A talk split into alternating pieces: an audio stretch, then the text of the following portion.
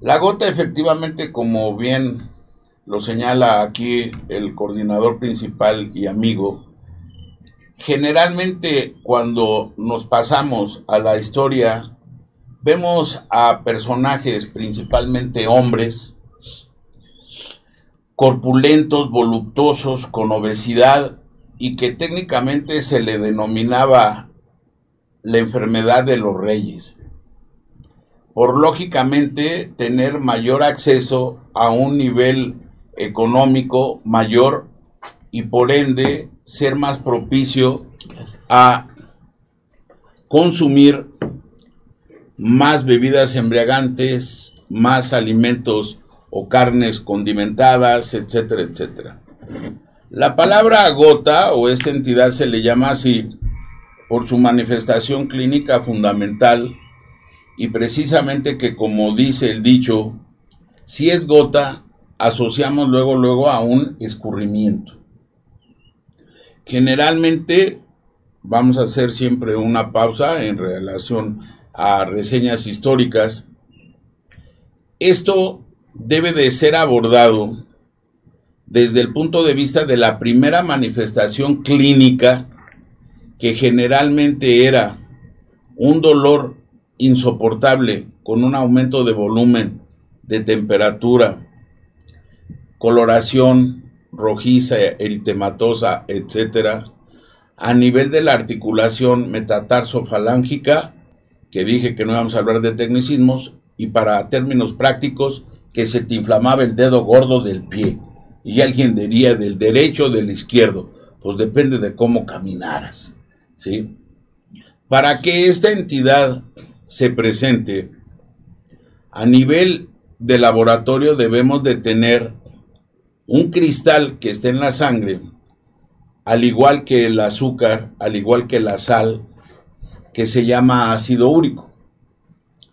Normalmente debemos de tener presente, y por eso son las variables en lo que es la presentación de la enfermedad, el ácido úrico en el hombre empieza a aumentar desde el punto de vista fisiológico a, a, través del tiempo con la adolescencia.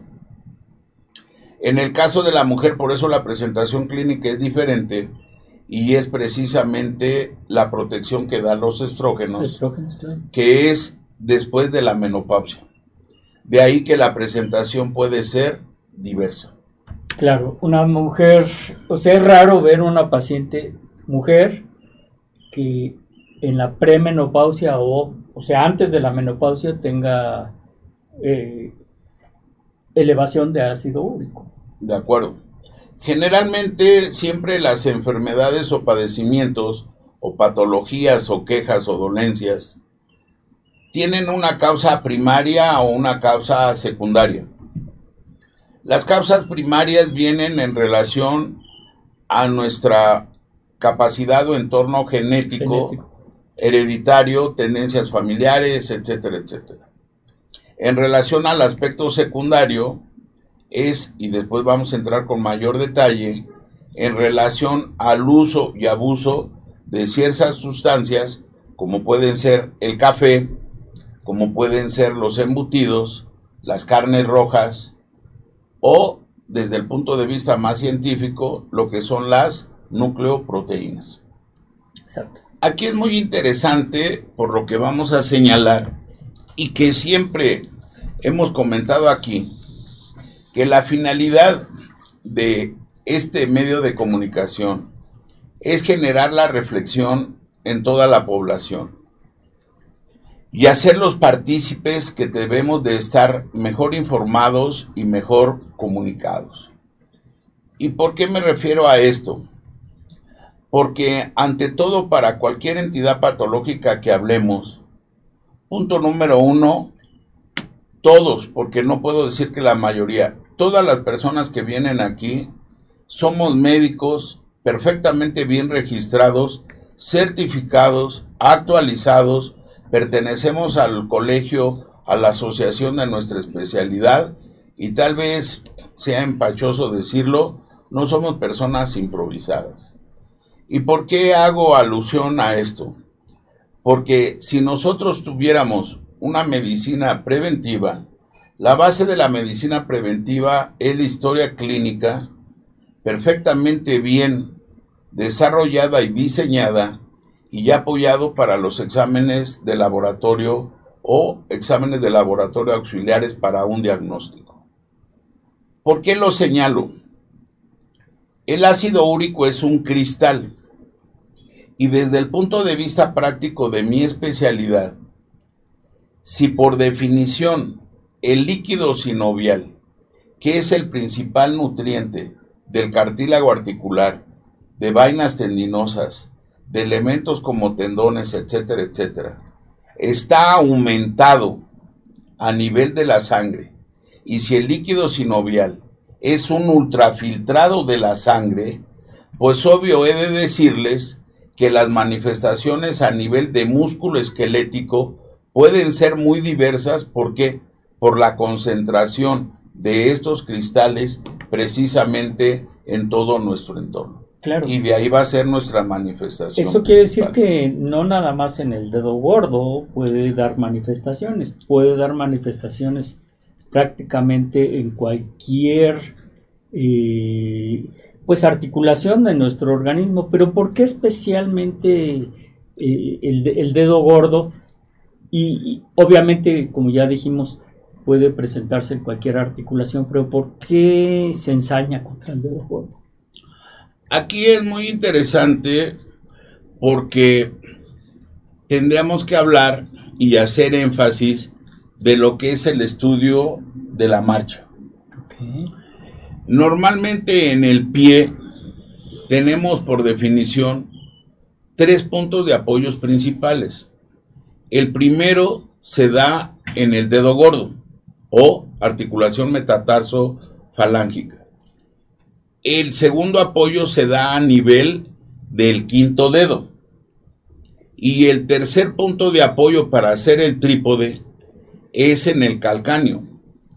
La cuestión para que nosotros podamos desarrollar una fase de despegue para la marcha cobra fundamental importancia porque el apoyo completo es a nivel de la articulación metatarsofalángica del primer dedo.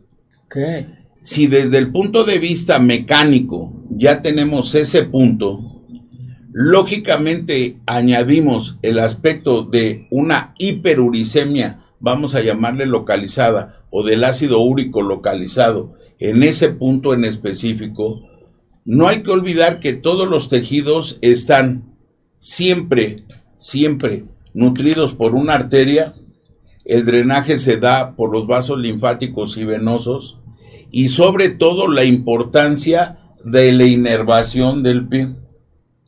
Y lógicamente por eso la manifestación se ensaña, como bien dices, en el primer dedo o primer ortejo en relación a otras manifestaciones clínicas, porque como bien lo señalaste, el segundo punto de expresión clínica de esta enfermedad puede ser el tobillo y la rodilla en esa frecuencia.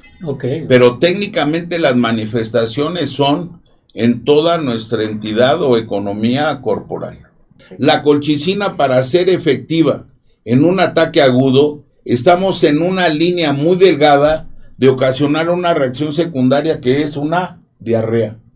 Y es cuando la persona dice, pues sí, pues ya no me duele, pero yo me tomo eso porque cada rato voy al baño y me está dando un chorrillo. El simple alopurinol no es un medicamento que alguien diría sirve para a nivel de la orina eliminar ácido úrico o metabolizarlo o utilizarlo para disolver las piedras. Es un medicamento que también actúa a nivel inmunológico. Claro.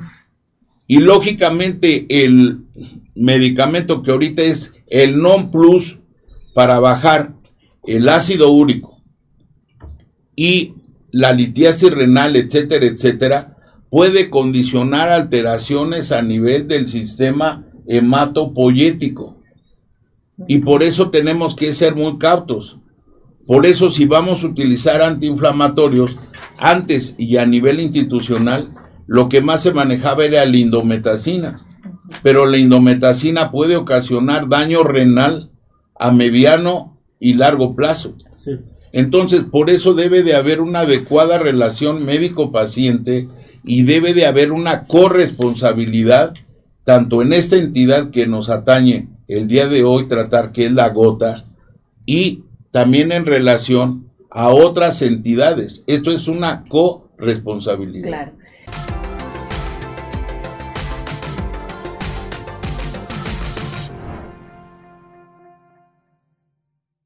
Hola, bienvenidos a una emisión más de Salud para Todos Radio Online. Los saluda su servidor, el doctor Jaime Kleiman, tengo un máster en gineco-oncología, eh, investigador por la Universidad de Anáhuac, profesor de la asignatura de terapéutica quirúrgica también en la Universidad de Anáhuac, perito médico legal en ginecología y obstetricia, expresidente del Colegio de Ginecólogos y Obstetras de aquí del Hospital Español, transmitiendo desde el Colegio de Ginecólogos y Obstetras del Hospital Español. Cabe mencionar que este es un programa sin fines de lucro. Les presento a, mis a mi co-conductor, el doctor Ernesto Santillán. Del, su currículum lo vamos a ampliar en un ratito. Y nos pueden seguir en Facebook, YouTube, Instagram, TikTok como arroba salud para todos radio y escuchar por, eh, los podcasts por Spotify, Anchor, Google Podcast, iTunes y demás plataformas digitales como Salud para Todos Radio Podcast. Pues el día de hoy, este, vamos a hablar sobre un tema muy interesante, sobre la gota, que es que, no la gota que derramó el vaso precisamente, pero la gota. Y para esto el doctor Ernesto Santillán Barrera, que es médico especialista, cirujano, traumatólogo y ortopedista, con subespecialidad en cirugía de columna y cadera, realizada en, España, y ortopedia y traumatología pediátrica, máster en reumatología y osteoporosis, actual miembro activo de la Sociedad Mexicana de, de Ortopedia y Traumatología y Reumatología, con múltiples cursos de la especialidad y subespecialidad este, nacional en el extranjero, más publicaciones nacionales e internacionales e investigación y enseñanza médica actual, miembro activo en las guías de práctica clínica para el manejo del dolor y el uso de visco suplementación. Sí, este, y bueno, los domingos vende globos en el la Alameda. Damos consulta aquí, en la nueva torre.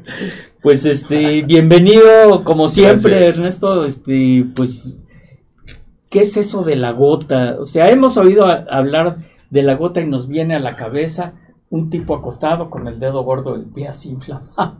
Sí, o las, caricaturas. Claro. Y este, pero ¿qué es? ¿Por qué viene? a qué se debe que uno eh, y, quién la desarrolla?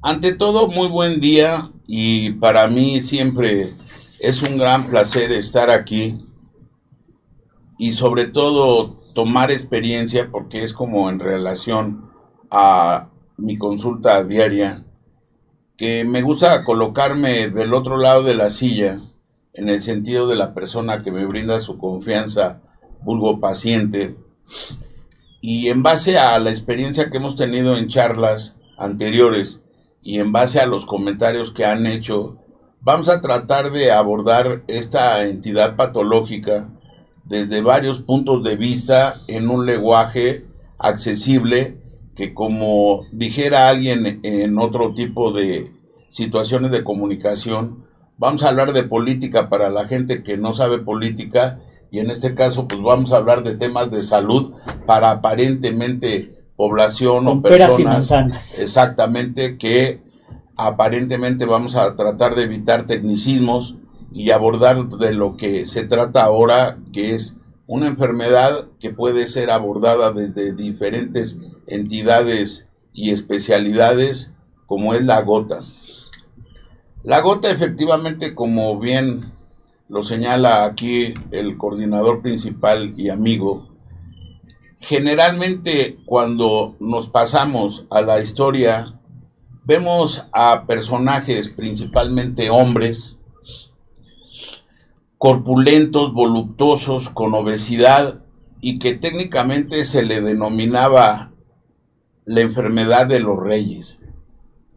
Por lógicamente tener mayor acceso a un nivel económico mayor y por ende ser más propicio a consumir más bebidas embriagantes, más alimentos o carnes condimentadas, etcétera, etcétera. La palabra gota o esta entidad se le llama así por su manifestación clínica fundamental y precisamente que como dice el dicho, si es gota, asociamos luego luego a un escurrimiento. Generalmente vamos a hacer siempre una pausa en relación a reseñas históricas.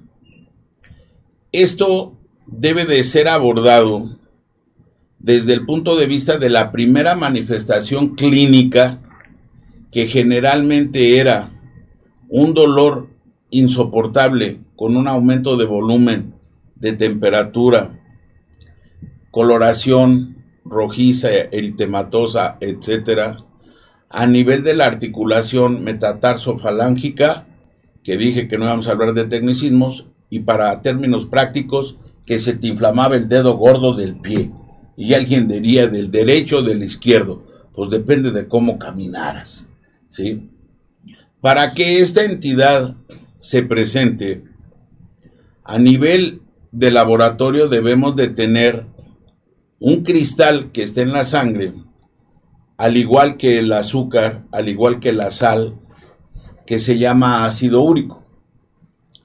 Normalmente debemos de tener presente, y por eso son las variables en lo que es la presentación de la enfermedad, el ácido úrico en el hombre empieza a aumentar desde el punto de vista fisiológico a, a, través del tiempo con la adolescencia. En el caso de la mujer, por eso la presentación clínica es diferente y es precisamente la protección que dan los estrógenos, que es después de la menopausia. De ahí que la presentación puede ser diversa. Claro, una mujer, o sea, es raro ver una paciente mujer que en la premenopausia o, o sea, antes de la menopausia tenga eh, elevación de ácido úrico. De acuerdo. Generalmente siempre las enfermedades o padecimientos o patologías o quejas o dolencias tienen una causa primaria o una causa secundaria. Las causas primarias vienen en relación a nuestra capacidad o entorno genético, genético, hereditario, tendencias familiares, etcétera, etcétera. En relación al aspecto secundario, es, y después vamos a entrar con mayor detalle, en relación al uso y abuso de ciertas sustancias, como pueden ser el café, como pueden ser los embutidos, las carnes rojas, o desde el punto de vista más científico, lo que son las nucleoproteínas. Exacto. Aquí es muy interesante por lo que vamos a señalar y que siempre hemos comentado aquí, que la finalidad de este medio de comunicación es generar la reflexión en toda la población y hacerlos partícipes que debemos de estar mejor informados y mejor comunicados. ¿Y por qué me refiero a esto? Porque ante todo para cualquier entidad patológica que hablemos, punto número uno, todos, porque no puedo decir que la mayoría, todas las personas que vienen aquí somos médicos perfectamente bien registrados, certificados, actualizados, pertenecemos al colegio, a la asociación de nuestra especialidad y tal vez sea empachoso decirlo, no somos personas improvisadas. ¿Y por qué hago alusión a esto?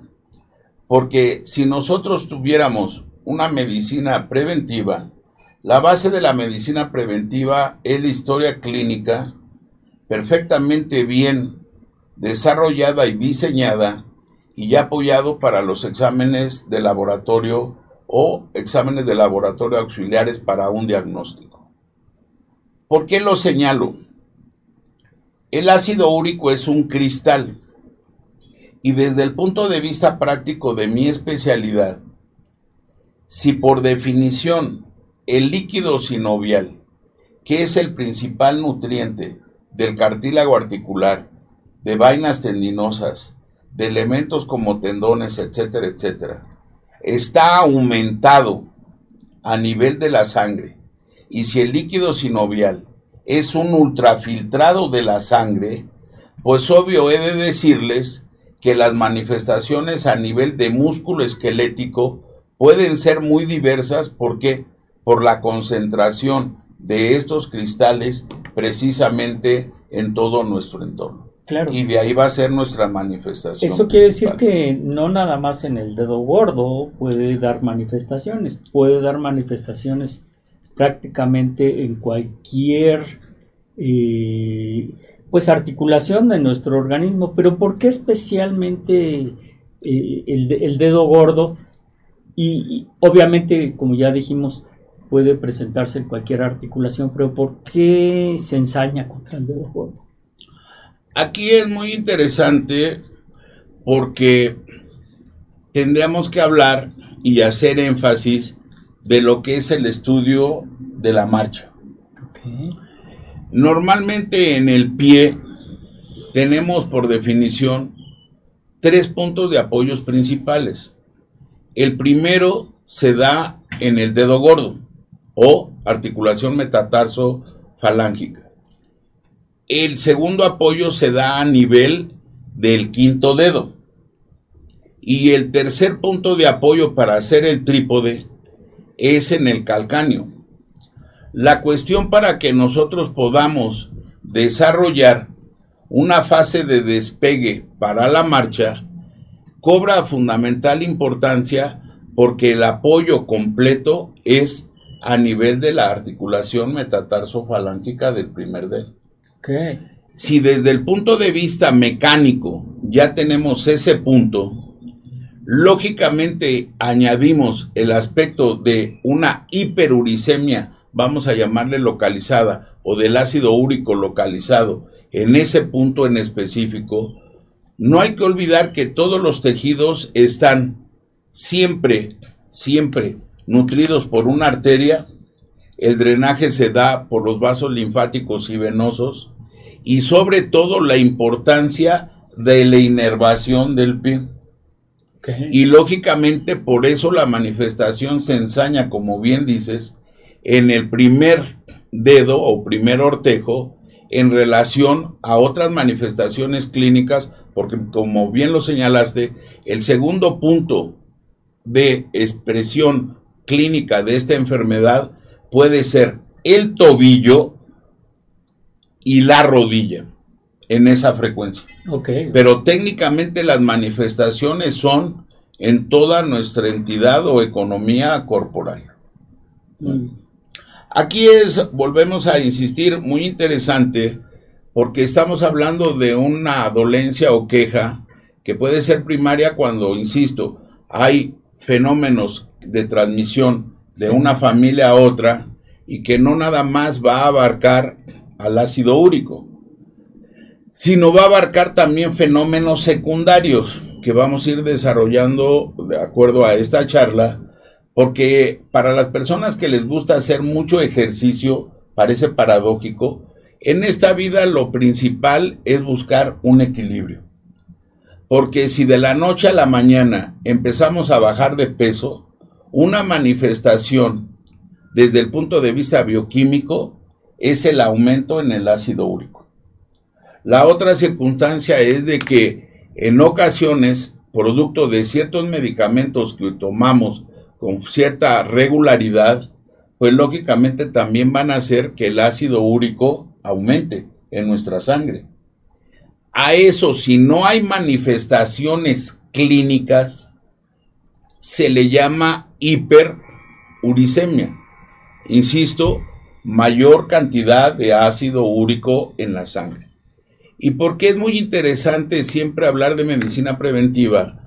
porque cuando empezamos a tener el ácido úrico elevado en la sangre, puede ser nuestra primera bandera amarilla para que en el futuro también se eleven los niveles de glucosa en la sangre y los niveles principalmente de colesterol y triglicéridos en la sangre. Y ya esto, aunado al inicio del daño renal que puede condicionar hipertensión arterial, ¿sí? se le llama síndrome metabólico. Por eso es muy importante este tipo de entidades. Claro. Eh, bueno, ¿qué experiencia tienes sobre quizás me adelanto un poquito al tratamiento, pero eh, hay una cosa interesante. Recuerdas que en la pandemia se utilizaron varios medicamentos, entre otros la colchicina, que se pensaba que era preventivo o parte del tratamiento para el, para el COVID. ¿Disminuyó eh, la incidencia de, de, hiperuricemia o de, de, gota en tus pacientes? ¿Cómo lo, cómo lo sentiste tú? No, se mantuvo. hasta, sí, hasta inclusive, porque aquí vamos desarrollando, y, y qué bueno que esto siempre se haga interactivo, desde el punto de vista práctico, si tomáramos un fenotipo y un genotipo importante en esta patología, pues lógicamente se da con personas que aumentan de peso. Y precisamente a raíz de lo de la pandemia, al estar, vamos a llamarle, aunque no es el término más adecuado, enclaustrados en nuestros domicilios, con una actividad física menor, pues lógicamente se aumentó de peso. Y precisamente este tipo de enfermedades como la que estamos señalando se recrudecieron o se hicieron más aparentes. Ahora, qué bueno que tocas este punto porque las manifestaciones clínicas son muy diversas.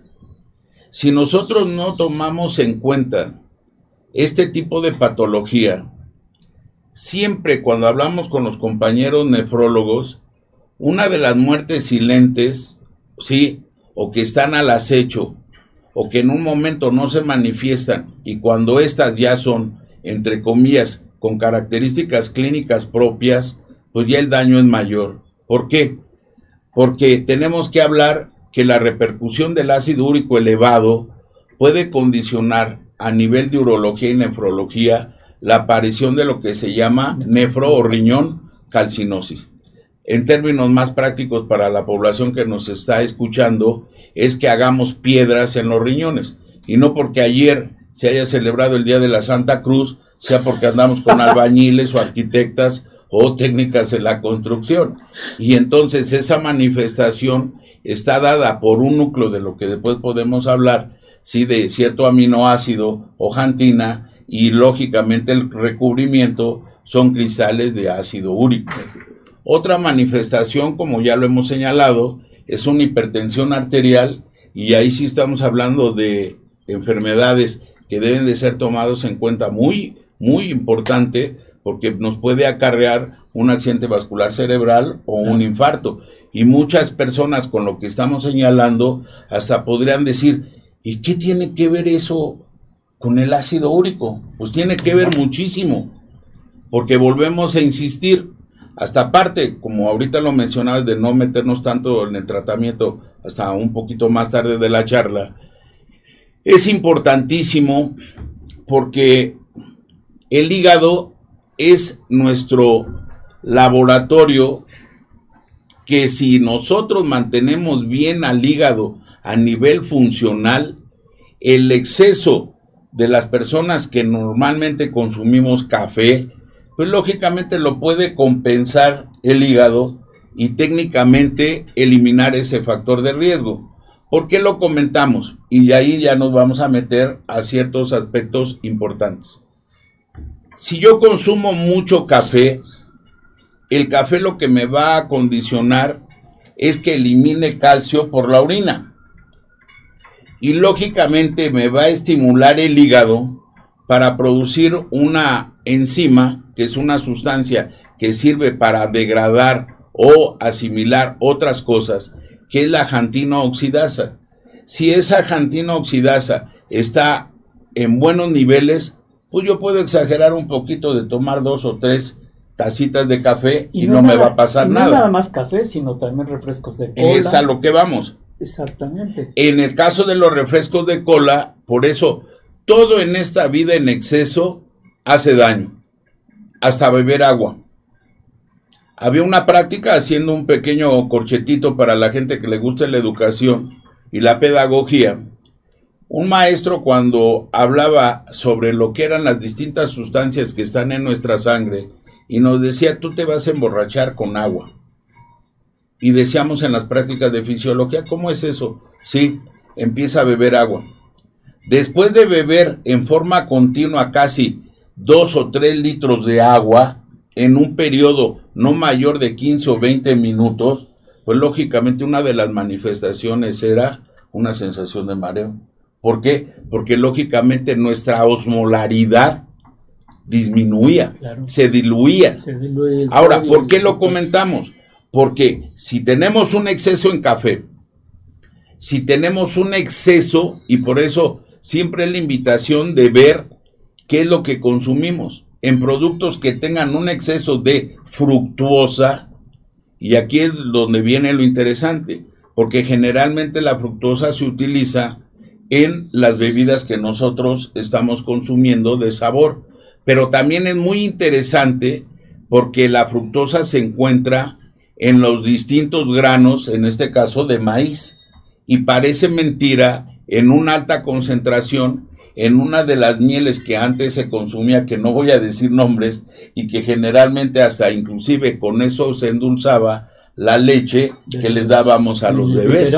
Por eso es sumamente importante los temas, porque siempre van a repercutir en lo que es nuestra capacidad física, nuestro conocimiento en nuestro índice nutricional, para evitar manifestaciones de esta enfermedad que siempre, siempre ha sido un reto que se llama gota. Porque si lo tocáramos desde el punto de vista de reumatología, no es lo mismo una hiperuricemia, aumento del ácido úrico en sangre, que puede ser asintomática. Ojo, no dar ninguna, entre comillas, manifestación clínica, pero para el médico que sí es clínico, ya se puede dar una recomendación en los cambios en los hábitos de vida de la población para que eso que es asintomático no se vuelva sintomático. Normalmente, y bien lo comentaste, una de las manifestaciones es dolor, aumento de volumen, hipersensibilidad a nivel del primer dedo, del tobillo, de la rodilla, de los hombros, etcétera, etcétera, etcétera. Normalmente esta entidad cursa por varias etapas. Cuando viene el primer ataque de agudo de gota, que en el dedo se llama podagra, generalmente va a evolucionar y nos va a condicionar otras alteraciones. Las alteraciones se pueden dar en todas las articulaciones, principalmente en la rodilla y en el tobillo, pero ninguna está exenta, pero también la manifestación puede ser a nivel de ligamentos y tendones. Después del primer ataque agudo de gota, si no, si no lo controlamos con medidas de buena calidad dentro, en nuestro índice nutricional, en nuestra actividad física, en nuestras costumbres de bebidas, porque aquí volvemos a lo mismo si nosotros ingerimos una cantidad no adecuada de alcohol, también nos va a predisponer a ataque agudo de gota. Si nosotros tenemos un accidente o una cirugía y eso nos va a condicionar un catabolismo, que es una fase de destrucción de ciertas sustancias o tejidos, también la respuesta secundaria va a ser un aumento en el ácido úrico. Y aquí viene una pregunta, acabas de hablar de, la ingestión de, de bebidas alcohólicas. ¿Es lo mismo un vaso de vino que un vaso de ron o una onza? Porque es como la... lo mide o se miden en, los bares, pero será lo mismo eh, y, más que todo, o sea, no la cantidad que uno bebe porque uno tiene más agua que otro, de acuerdo. sino eh, la, la cantidad de alcohol, vamos a llamarla, pero consumirlo en forma de vino que en forma de otro tipo de bebidas. Sí, aquí al final de cuentas es la concentración de alcohol, porque no hay que olvidar que el hígado es el que de una o de otra forma va a metabolizar, va a degradar cualquier sustancia, etcétera, etcétera, y que lógicamente tú lo acabas de señalar en una forma muy importante. Si nosotros tenemos una cantidad adecuada, y en este caso si estamos consumiendo bebidas alcohólicas, no debemos de olvidar que la mayor eliminación es a través de la piel, a través de la sudoración. Y por eso es importante, hasta cualquier persona lo puede haber valorado en su vida, que si estamos en una reunión y nada más estamos platicando y bebiendo y bebiendo y bebiendo, más rápidamente, como se dice en el aspecto coloquial, se nos va a subir a la persona que está conviviendo, pero que hay bailongo. Y sales a bailar y lógicamente empiezas a transpirar, a sudar, o como se le quiera llamar, y ya empiezas con la fase de eliminación. Por eso no es, no nos vamos a salir del tema, pero una de las, entre comillas, situaciones para solucionar nuestra intoxicación alcohólica es la costumbre general de irse al vapor al día siguiente y con una pollita, pues técnicamente nos la bajamos, ¿no? Pero vuelvo a ser insistente, al final de, de las cosas en esta entidad patológica es un cristal el que nos está condicionando el daño. No es lo mismo que ahorita en esta superficie lisa vertamos cristales de sal, azúcar, etcétera, y tengamos que quitarlos así en seco, a que en un momento dado ese es el aspecto de la hidratación. Vertamos agua y tratemos de limpiar la mesa. Eso facilitaría las cosas. Por eso una de las situaciones de máxima agudización en este tipo de patologías es la época en la cual ahorita nos estamos, entre comillas, este, viviendo y conviviendo. Porque si hay un calor excesivo y no nos hidratamos adecuadamente y no sabemos nuestra cantidad de ácido úrico en sangre, técnicamente nuestra primera manifestación puede ser un cólico renal por una piedra. Claro. Además hay que tomar en cuenta que el, alcohol, consumir alcohol, eh, también va a deshidratar al organismo. Entonces, no es lo mismo una persona o sea, con los mismos niveles de ácido úrico, que estén elevados, que esté deshidratada, que esté bien hidratada, ¿estás de acuerdo? Totalmente de acuerdo. Ahora, ¿por qué es interesante? Porque de una fase asintomática pasamos a un ataque agudo, que a nivel de músculo esquelético, pues puede ser el dolor, como ahorita lo referimos, a nivel del dedo gordo, del tobillo, de la rodilla, etcétera si se asocia allá a síndrome metabólico, una de las primeras manifestaciones también es dolor en los hombros, que eso lo vemos frecuentemente a nivel de la clínica en nuestro consultorio. Pero la manifestación para los urólogos es la aparición de litos o piedras y para lo que son médicos internistas o cardiólogos son hipertensiones arteriales secundarias. ¿Por qué es interesante? Ya pasamos de la fase asintomática a la fase sintomática, a la fase que puede ser estacionaria. Si en esa fase estacionaria nosotros no controlamos esta enfermedad o este padecimiento o esta queja, generalmente se va a presentar lo que ya se denomina una artritis cero negativa por cristales en específico de ácido úrico. Otro de los cristales que normalmente manejamos a nivel de reumatología es de pirofosfato de calcio, pero bueno, eso lo vamos a dejar a un lado. ¿Por qué? Porque una de las manifestaciones en rodilla, y va para hasta los compañeros, y yo le doy, pues, te lo digo sinceramente, gracias a Dios, de haber tenido los profesores que tuve, de que en un momento dado costó muchas guardias de castigo, lo que tú quieras, el saber aprender porque cuántas ocasiones alguien me decía, ¿quieres y tienes formación musical? Y yo le preguntaba a mi maestro de reuma, el, ¿por qué maestro? ¿Has escuchado la canción de Lucy bajo un cielo de diamantes? In of diamonds, el, LCD. Y decía, ¿por qué? Porque ahora lo vas a ver.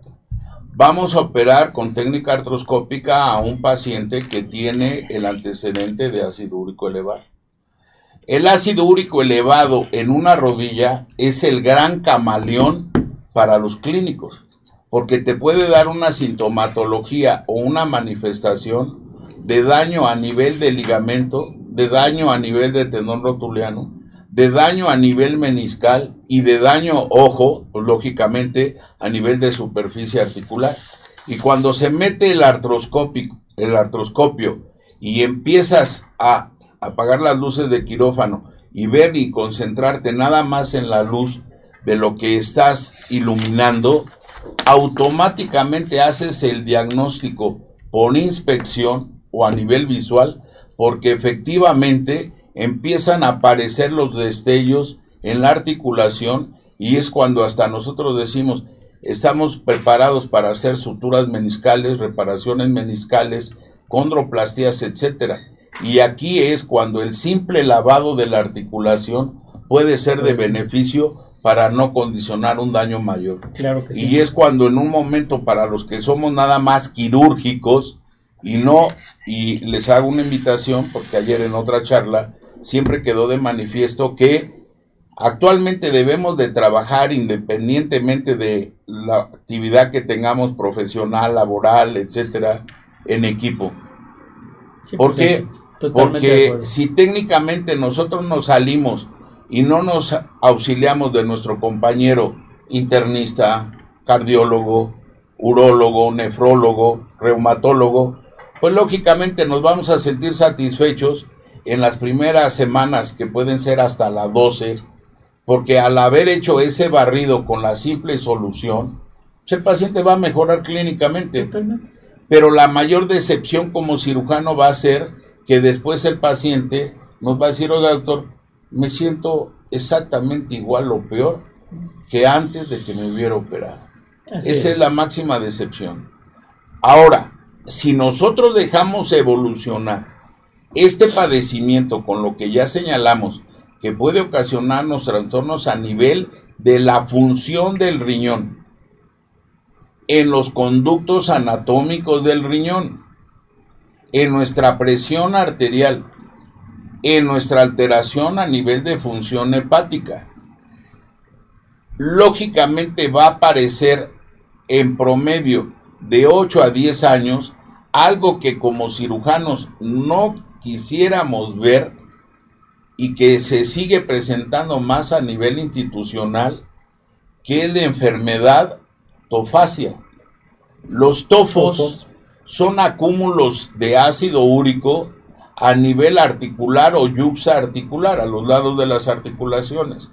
Y en ocasiones cuando entramos a operar, pensamos que es muy simple, porque casi casi el ejemplo para la población general es como si le quitaras el tapón a la pasta de dientes, al tubo de pasta de dientes, y virtieras esa pasta, pero a nivel articular y todavía más concentrado. Ahora, ¿por qué es tan interesante? Porque en años mozos, cuando uno recién había terminado la especialidad y uno decía, échenme lo que sea, y ahorita le echo cuchillo.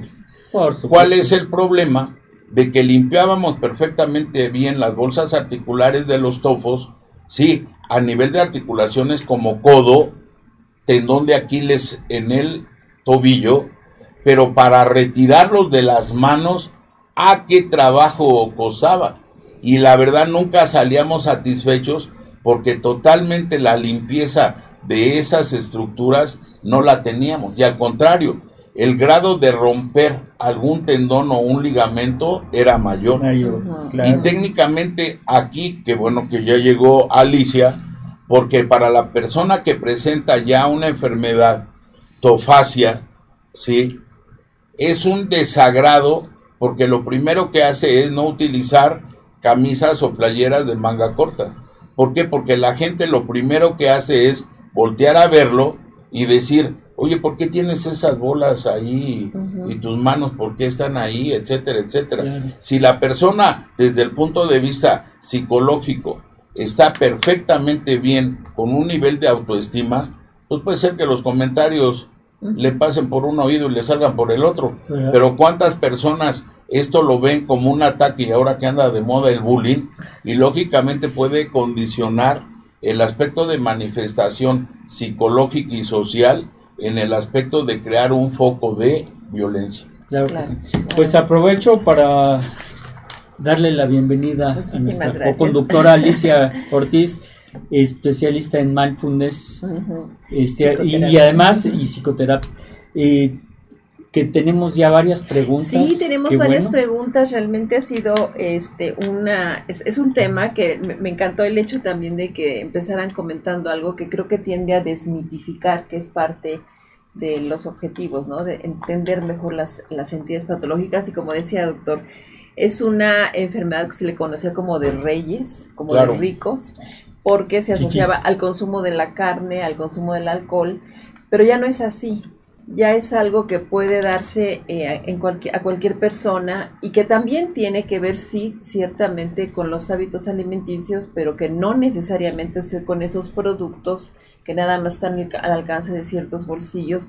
Y en ese sentido, doctor, me gustaría saber, eh, que si se pudiera detallar un poco más de cuáles son esos factores de riesgo eh, y también de quiénes son las personas que son más propensas en la actualidad considerando también el deterioro de la, de la calidad de la alimentación, el deterioro de los hábitos eh, dietéticos en general, ¿no? Entonces, pues muchas gracias por, por esta oportunidad y, considerando esto también como un contexto de la idea de que sean eh, un apoyo para la prevención, eh, paso a dar lectura a alguna de las preguntas que nos, nos plantean amablemente en nuestros radioescuchas.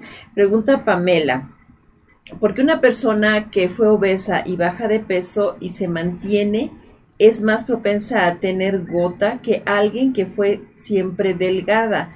Eh, nos dice Pamela, que es nuestro fan, muchísimas gracias. Y también Sandra eh, pregunta eh, que por qué una persona, si una persona con diabetes puede tener gota. Esta pregunta de la diabetes también en cierta forma la plantea Miguel, si, quien dice que si tiene que ver lo de la gota con que se tenga alta el azúcar. Y otras dos preguntas más eh, también que nos plantean eh, eh, Tamara y Paola, es que si la sal, el consumo de sal se relaciona con la gota. Entonces está el tema del azúcar, el tema del peso, cambios en el peso y el tema del consumo de sal, doctor, si fuera tan Antes de que contestes, yo pues quiero, quiero hacer una, alegoría que, que, hacía mi maestro, el, doctor Álvarez Bravo, que decía, pues yo puedo tener una novia que además de ser pecosa, esté visca. O sea, pueden tener las dos, puede tener las dos cosas, pero pues para, para esto de la gota y, y la diabetes, este, pues sí lo comentamos en la al inicio de la charla Claro.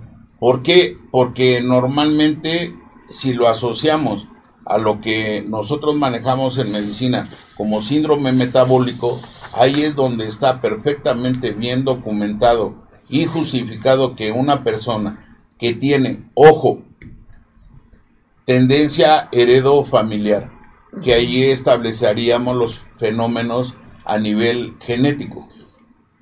Si tenemos la tendencia a tener el famoso síndrome metabólico y secundario todavía obesidad, pues todavía nos hace más partícipes de esta situación.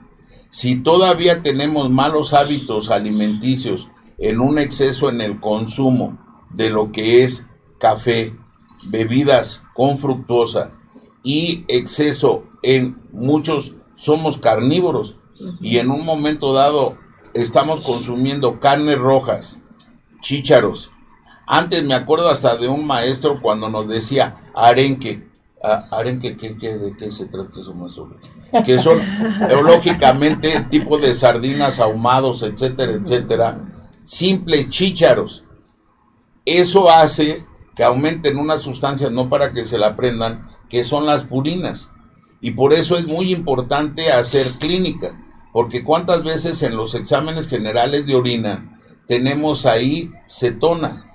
Y si técnicamente la cetona la consumes y la vuelves energía en base a otra actividad en los hábitos de vida, como es el ejercicio, pues técnicamente los niveles, y ese es una medida sin medicamento para bajar el ácido úrico en sangre.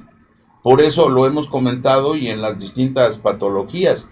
El abuso es lo que hace el prejuicio, lo que hace la lesión. Porque si en un momento tenemos una dieta equilibrada, con un consumo adecuado de agua, agua natural, y una rutina de ejercicio, todo esto al final se va a volver energía. Y esa energía va a ser de utilidad para tu organismo. Y no se va a ir acumulando poco a poco, porque es como cuando, por ejemplo, para mí, desde el punto de vista de reumatología, clínicamente, y, y casi, casi, hoy todavía por horario no me he tomado ciertos medicamentos que me hacen llorar, ¿sí?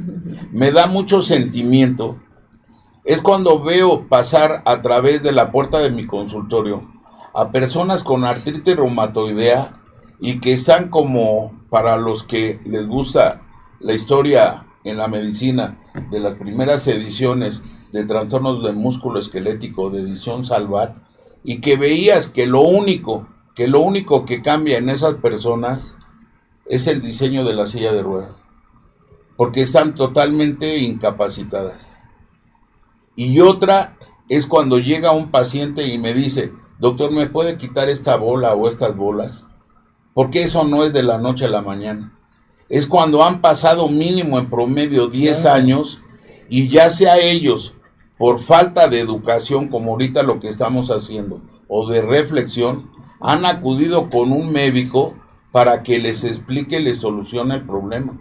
Porque de la noche a la mañana eso no es de una solución vamos a llamarle mágica, porque hasta inclusive cuando le señalamos, pues déjame ver si está accesible para retirarlo, con minimizar los factores de riesgo, pero tienes que realizar estos estudios, esta valoración cardiopulmonar, etcétera, y la gente se nos queda viendo con cara de juat, como diciendo, pues al doctor le cae bien la doctora Alicia y por eso me manda con ella para que me vea lo de la presión o le cae bien Zaira para que me mande, entre comillas, una dieta adecuada para eso. No, el trabajo es de equipo, ¿por qué?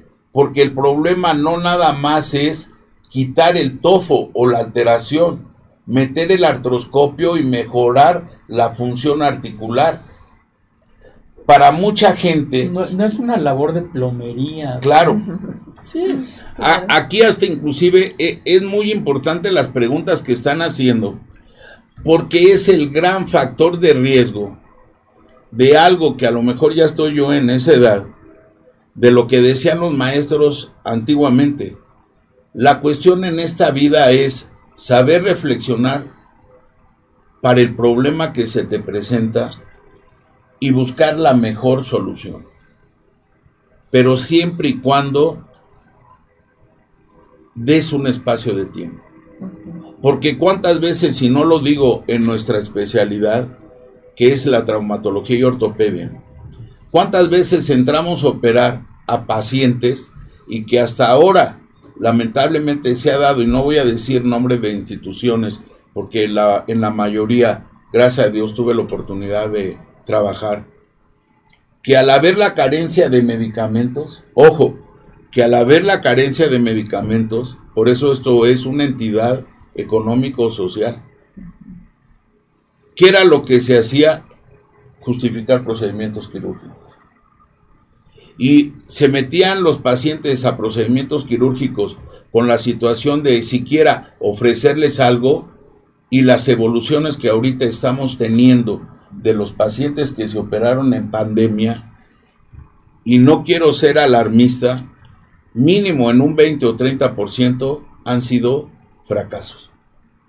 Y fracasos que han tenido consecuencias muy importantes porque en mi especialidad ha llevado hasta haber perdido la vida a los pacientes o hasta actualmente muchos haber perdido la extremidad.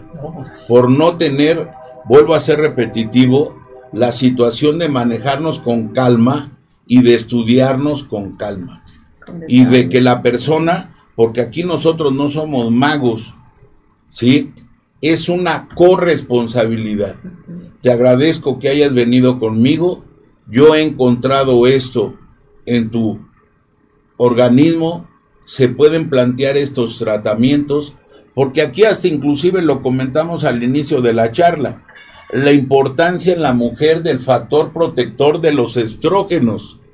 Y que muchas veces uno puede decir, ay doctor, pues yo ni sabía que tenía el ácido úrico elevado, pero eso que tiene que ver con mi tobillo o con mi rodilla, porque usted me dice que pues si me golpeé o si uso un calzado inadecuado, etcétera, pero yo que me acuerde, pues la verdad, pues ni me golpeé ni nada, y es cuando tomamos el perfil de laboratorio y cuál va siendo nuestra sorpresa que también responde a otras preguntas que tenemos. Glucosa elevada, ácido úrico elevado, la relación de urea alterada, colesterol elevado y triglicéridos elevados.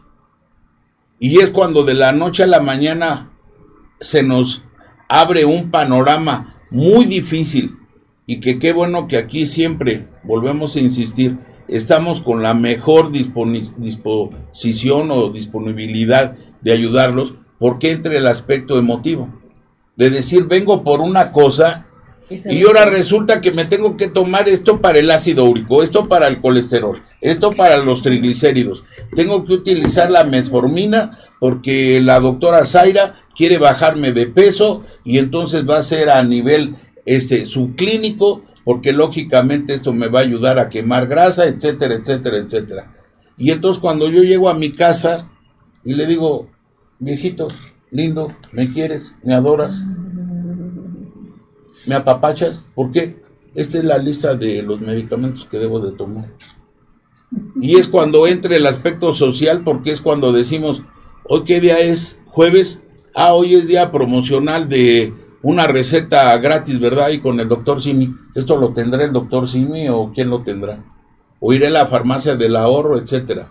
Por eso los temas que se tratan, porque al final, vamos a llamarla así, esta entidad patológica, si no se maneja adecuadamente en su inicio, va a ser una enfermedad crónica, con manifestaciones crónicas.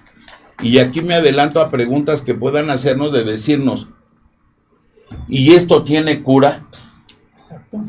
Porque entonces entramos a otro, a otro campo o arista de esta entidad que es el manejo y con qué medicamentos.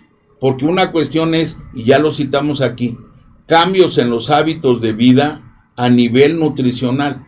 No hay peor cosa que uno le diga a una persona, y más si no hay una relación médico-paciente y entra el aspecto de Alicia, siempre.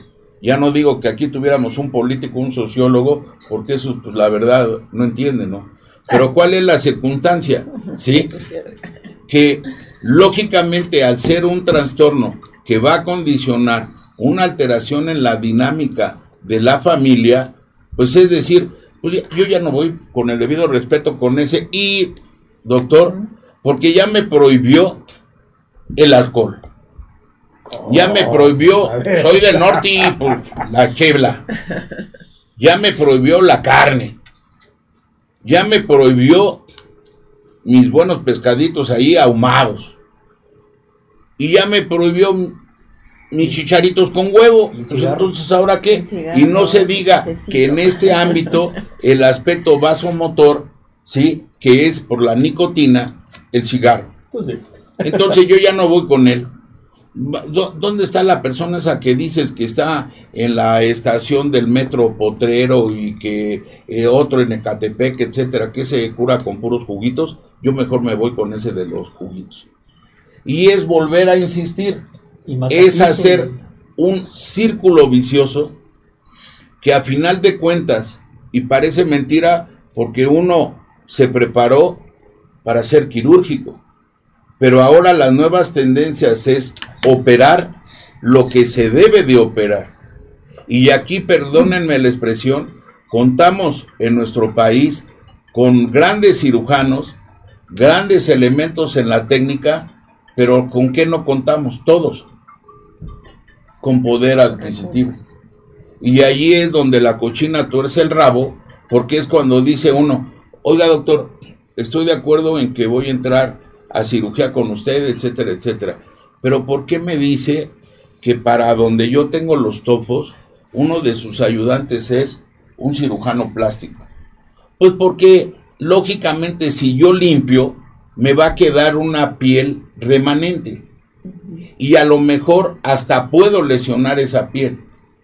Y cuando una persona se mete a operar un problema de gota, existe un porcentaje mayor de infección y de que lamentablemente la herida no cicatriza en los tiempos que normalmente sabemos que va a cicatrizar ese herida.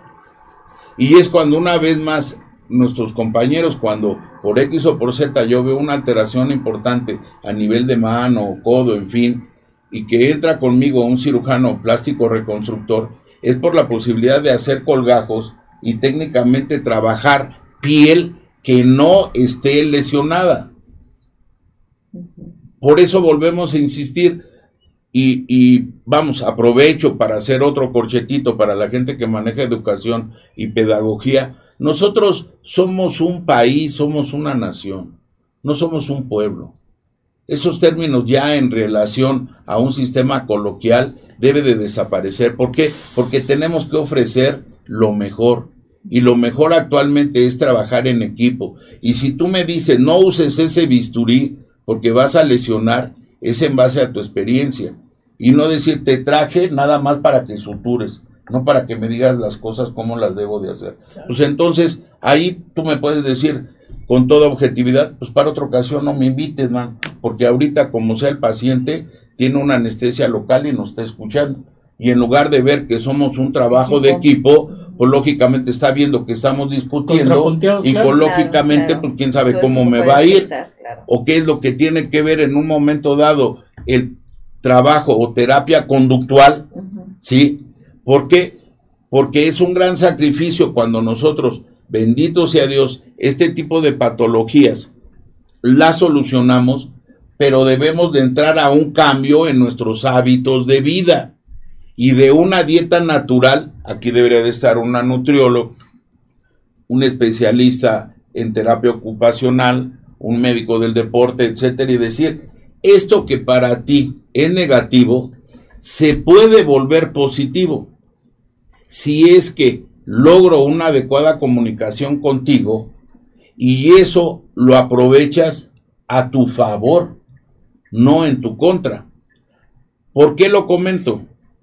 porque los medicamentos que utilizamos para este tipo de control, el más conocido es la colchicina. Pero la colchicina, al igual que el alopurinol, al igual que cierta sustancia que no vamos a hablar para no entrar en tantos tecnicismos, son medicamentos que la gente hasta inclusive llega a su casa y dice, a ver, pásamelo para bajar el ácido úrico, para bajar el dolor, para bajar la inflamación. Y así tenemos, por la experiencia que hemos acumulado al paso del tiempo, pero estos medicamentos no son específicos para ello, sino que también actúan a nivel gastrointestinal y pueden condicionarnos problemas. La colchicina para ser efectiva en un ataque agudo estamos en una línea muy delgada de ocasionar una reacción secundaria que es una diarrea. Y es cuando la persona dice, pues sí, pues ya no me duele, pero yo me tomo eso porque cada rato voy al baño y me está dando un chorrillo. El simple alopurinol no es un medicamento que alguien diría sirve para a nivel de la orina eliminar ácido úrico o metabolizarlo o utilizarlo para disolver las piedras es un medicamento que también actúa a nivel inmunológico. Claro. Y lógicamente el medicamento que ahorita es el non plus para bajar el ácido úrico y la litiasis renal, etcétera, etcétera, puede condicionar alteraciones a nivel del sistema hematopoyético. Y por eso tenemos que ser muy cautos. Por eso si vamos a utilizar antiinflamatorios, antes y a nivel institucional, lo que más se manejaba era la indometacina. Pero la indometacina puede ocasionar daño renal a mediano y largo plazo. Entonces, por eso debe de haber una adecuada relación médico-paciente y debe de haber una corresponsabilidad, tanto en esta entidad que nos atañe el día de hoy tratar, que es la gota, y también en relación a otras entidades. Esto es una corresponsabilidad. Claro. Doctores queridos, pues el tiempo que es implacable, tenemos otro segmento donde nos van a acompañar nuestros eh, compañeros de Iscalti, pero si quisiera, si me permiten, eh, plantearle las últimas preguntas sobre el tema, si... Vamos a corte y ahorita regresamos. Como nos indiquen. De acuerdo, como ustedes nos indiquen. Bueno. Pues en un ratito más nos vemos, nos vamos a un corte y seguimos con ustedes. Gracias. Gracias. Muchas gracias por su presencia. Tenemos familiares mayores a 60 años que pueden presentar enfermedades neurodegenerativas como Parkinson, Alzheimer, entre otras, dificultando su capacidad autónoma para realizar tareas de su vida cotidiana. Es importante cuidar de nuestros seres queridos acompañándolos en todo momento. DigitalMed es una empresa dedicada a brindar cuidados a domicilio con personal especializado y de confianza que te ayudará acompañando a esa persona especial nuestro equipo de enfermería está capacitado para aplicar cualquier tipo de vacuna, brindar medicamento y apoyo para sus actividades diarias. DigitalMed se compromete a tener un tratamiento integral para cada tipo de paciente.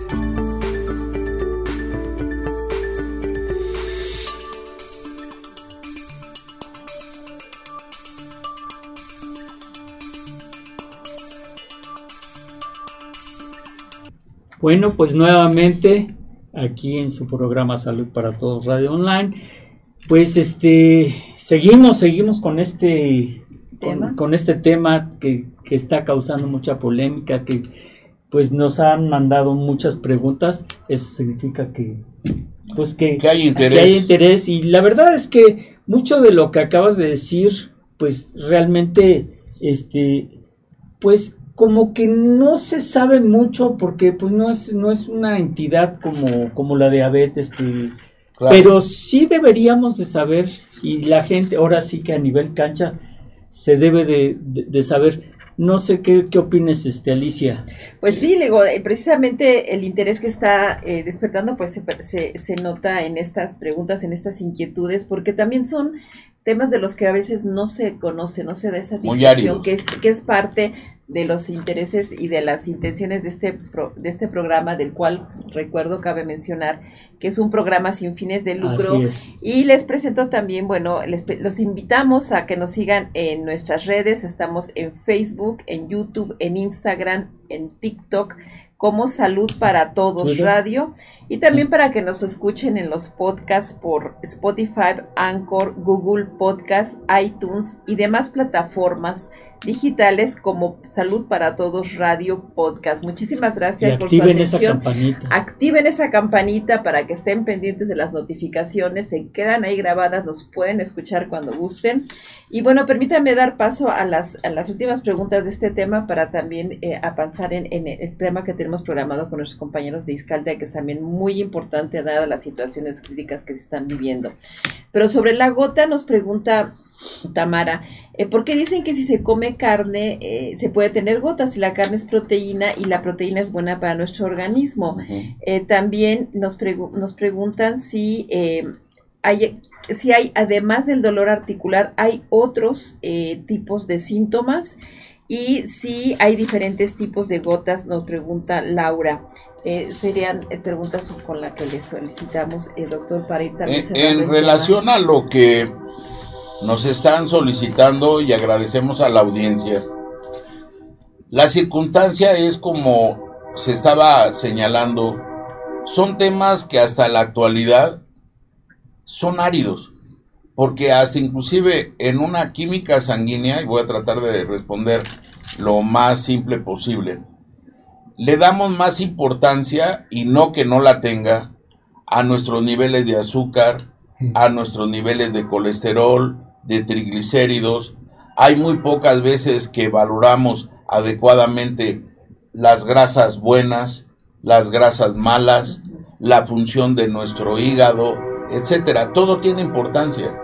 Porque hasta una persona cuando ve por interés propio sus exámenes, a lo que menos, a lo que menos le puede dar importancia es a la relación que voy a tratar de no tocar tantos tecnicismos de la bunurea o del ácido úrico.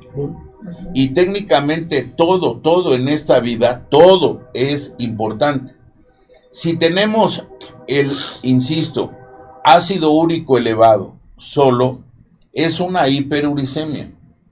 Si técnicamente ya tenemos niveles de azúcar elevados y alteración en lo que son los valores de los lípidos o grasas, vamos a caer a un síndrome metabólico. El síndrome metabólico normalmente está asociado a obesidad e hipertensión arterial. Ahí la sal, pues lógicamente, ojo, técnicamente se tiene que restringir, ojo, más no abolir, porque dependiendo de la población que manejamos, cada día estamos viendo, por no reflexionar en estos temas, en que ya hasta inclusive no hay saleros en los restaurantes. Y para personas de 65 o 70 años, ¿cuál es la sorpresa cuando analizamos adecuadamente los exámenes de laboratorio? Nos estamos encontrando con problemas de hiponatremia o bajo contenido en sal en forma leve, moderada y severa. No es el tema a tratar ahora, pero una hiponatremia moderada y severa es para manejo hospitalario, que puede poner en riesgo la vida, para que se den cuenta que todo es importante. La otra circunstancia que manejan en relación a la proteína, no, la proteína es buena, pero lógicamente tenemos proteína animal y vegetal. Lo hemos señalado aquí hasta el cansancio. No es lo mismo que de acuerdo a nuestra función renal, nosotros podemos consumir proteína animal entre 50 y 100 gramos diarios. ¿sí? Por eso volvemos a insistir, el problema no es consumir la proteína, el problema es exagerar en consumir la proteína. ¿Y qué tipo de proteína? La otra circunstancia es con qué vamos a acompañar esa proteína. Y no lo digo por malo, porque si yo me voy a dar el lujo de aventarme un buen bistec o un buen corte, acompañado de una buena cerveza, etcétera, pues qué bueno que lo degusté, pero mi comida siguiente debe de ser completamente ligero, balanceada, y en lugar de beber cerveza, vino, ron, tequila, whisky o café, pues voy a beber agua para que por arrastre esos cristales los pueda eliminar. La otra cuestión que nos están preguntando es sobre las famosas bolitas o nódulos o aumentos. No. Por eso es consultar a quien más confianza le tengan. Las bolitas que aparecen a nivel de las articulaciones interfalángicas distales o las puntas de los dedos son características normalmente de osteoartritis. Las características de los nódulos o bolitas que están más cerca hacia lo que es la palma o el dorso de la mano, que son las interfalángicas proximales, y no se digan las tres primeras, pueden estar asociadas a artritis reumatoidea. Por eso hay que hacer diagnósticos diferenciales. Las características de los tofos son completamente diferentes. ¿Por qué? Porque en una parte intermedia podemos tener bolitas en lo que es el trayecto de las vainas tendinosas y esos son quistes sinoviales hasta no demostrar lo contrario. Un tofo, un tofo, eh, háganse de cuenta que es que en un pequeño globo inyectaran ustedes pasta de dientes. La consistencia es, permítaseme el término, semi blanda o semi rígida. Pero para que aparezcan, insisto, los tofos, mínimo, mínimo, es haber tenido la enfermedad o artropatía por cristales o el primer cuadro agudo y que no se controló en 10 años. Precisamente, doctor, al respecto, pregunta eh, nuestra eh, escucha Mauricio, dice, ¿qué, eh, ¿qué otras consecuencias tiene la gota en el cuerpo si no se trata? ¿Puede causar inmovilidad? Si el tomar glucosamida o vitaminas varias también funciona para eliminarlo. No. Si lo puede, y, ah, las aquí, aquí la circunstancia, como bien señalan, que bueno, una de las manifestaciones importantes y que también se asocia al síndrome metabólico, principalmente los niveles altos de azúcar, es las alteraciones a nivel del mango rotador, que una cosa es la inflamación, que es la tendinitis, y otra cosa la tendinosis. Cuando hablamos de tendinitis es proceso inflamatorio, cuando hablamos de tendinosis es fenómeno ya crónico degenerativo que está a punto de ocasionar una ruptura y si hay una ruptura tendinosa, automáticamente va a condicionar una disfunción del área anatómica afectada. La otra cuestión es a nivel, ojo, del tendón de Aquiles. Y por eso hasta muchas veces, aunque esta entidad es más característica del hombre, se puede manifestar en la mujer y se le achaca al uso inadecuado del calzado. Y que por el roce frecuente técnicamente aumenta el tendón de Aquiles. Aquí es muy importante porque esto, este tema, que aparentemente es muy árido, da para más, porque cuánta gente en los gimnasios empieza a consumir cierto tipo de sustancias que muchas veces pueden ser tóxicas para el organismo y que pueden condicionar en forma secundaria un aumento en el ácido úrico. Y técnicamente volvemos a insistir, por eso es la importancia de la historia clínica, porque al quitar ese fenómeno tóxico irritativo, automáticamente la enfermedad tendría que desaparecer. Y son los garbanzos de alibra, porque estamos hablando de hiperuricemias secundarias, quitas el factor desencadenante y automáticamente el factor de riesgo o de lesión se controla completamente. Claro. y, que para eso también implica pues una serie de modificaciones en los hábitos y como lo hemos estado comentando, o sea, sí implica ciertas soluciones este, en un momento dado drásticas, la parte de la intervención quirúrgica, eh, y pero además, ¿no? Que haya una serie de adecuaciones en los hábitos alimenticios. Lo que tú mencionas es cierto, ¿no? E, en el aspecto de nosotros, el máximo escenario es los aspectos ya quirúrgicos en ese caso, ¿cuándo es cuando prescribe? Y, comentaba usted que durante la pandemia fue altísimo, bueno, bastante alto, 20-30% creo que mencionó en la tasa de, intervenciones que, no que terminaban de una manera en fracaso, ¿no? ¿Qué, qué, provoca esos fracasos? Quiero decir, o sea, cuando se impone la, la, la, solución quirúrgica, ¿qué más hay que hacer para que haya un buen resultado o qué es lo que hay que evitar? para que no derive en un fracaso la solución que es tan radical como la intervención quirúrgica. Aquí es uno de los temas que posteriormente vamos a tratar, que es el manejo del dolor.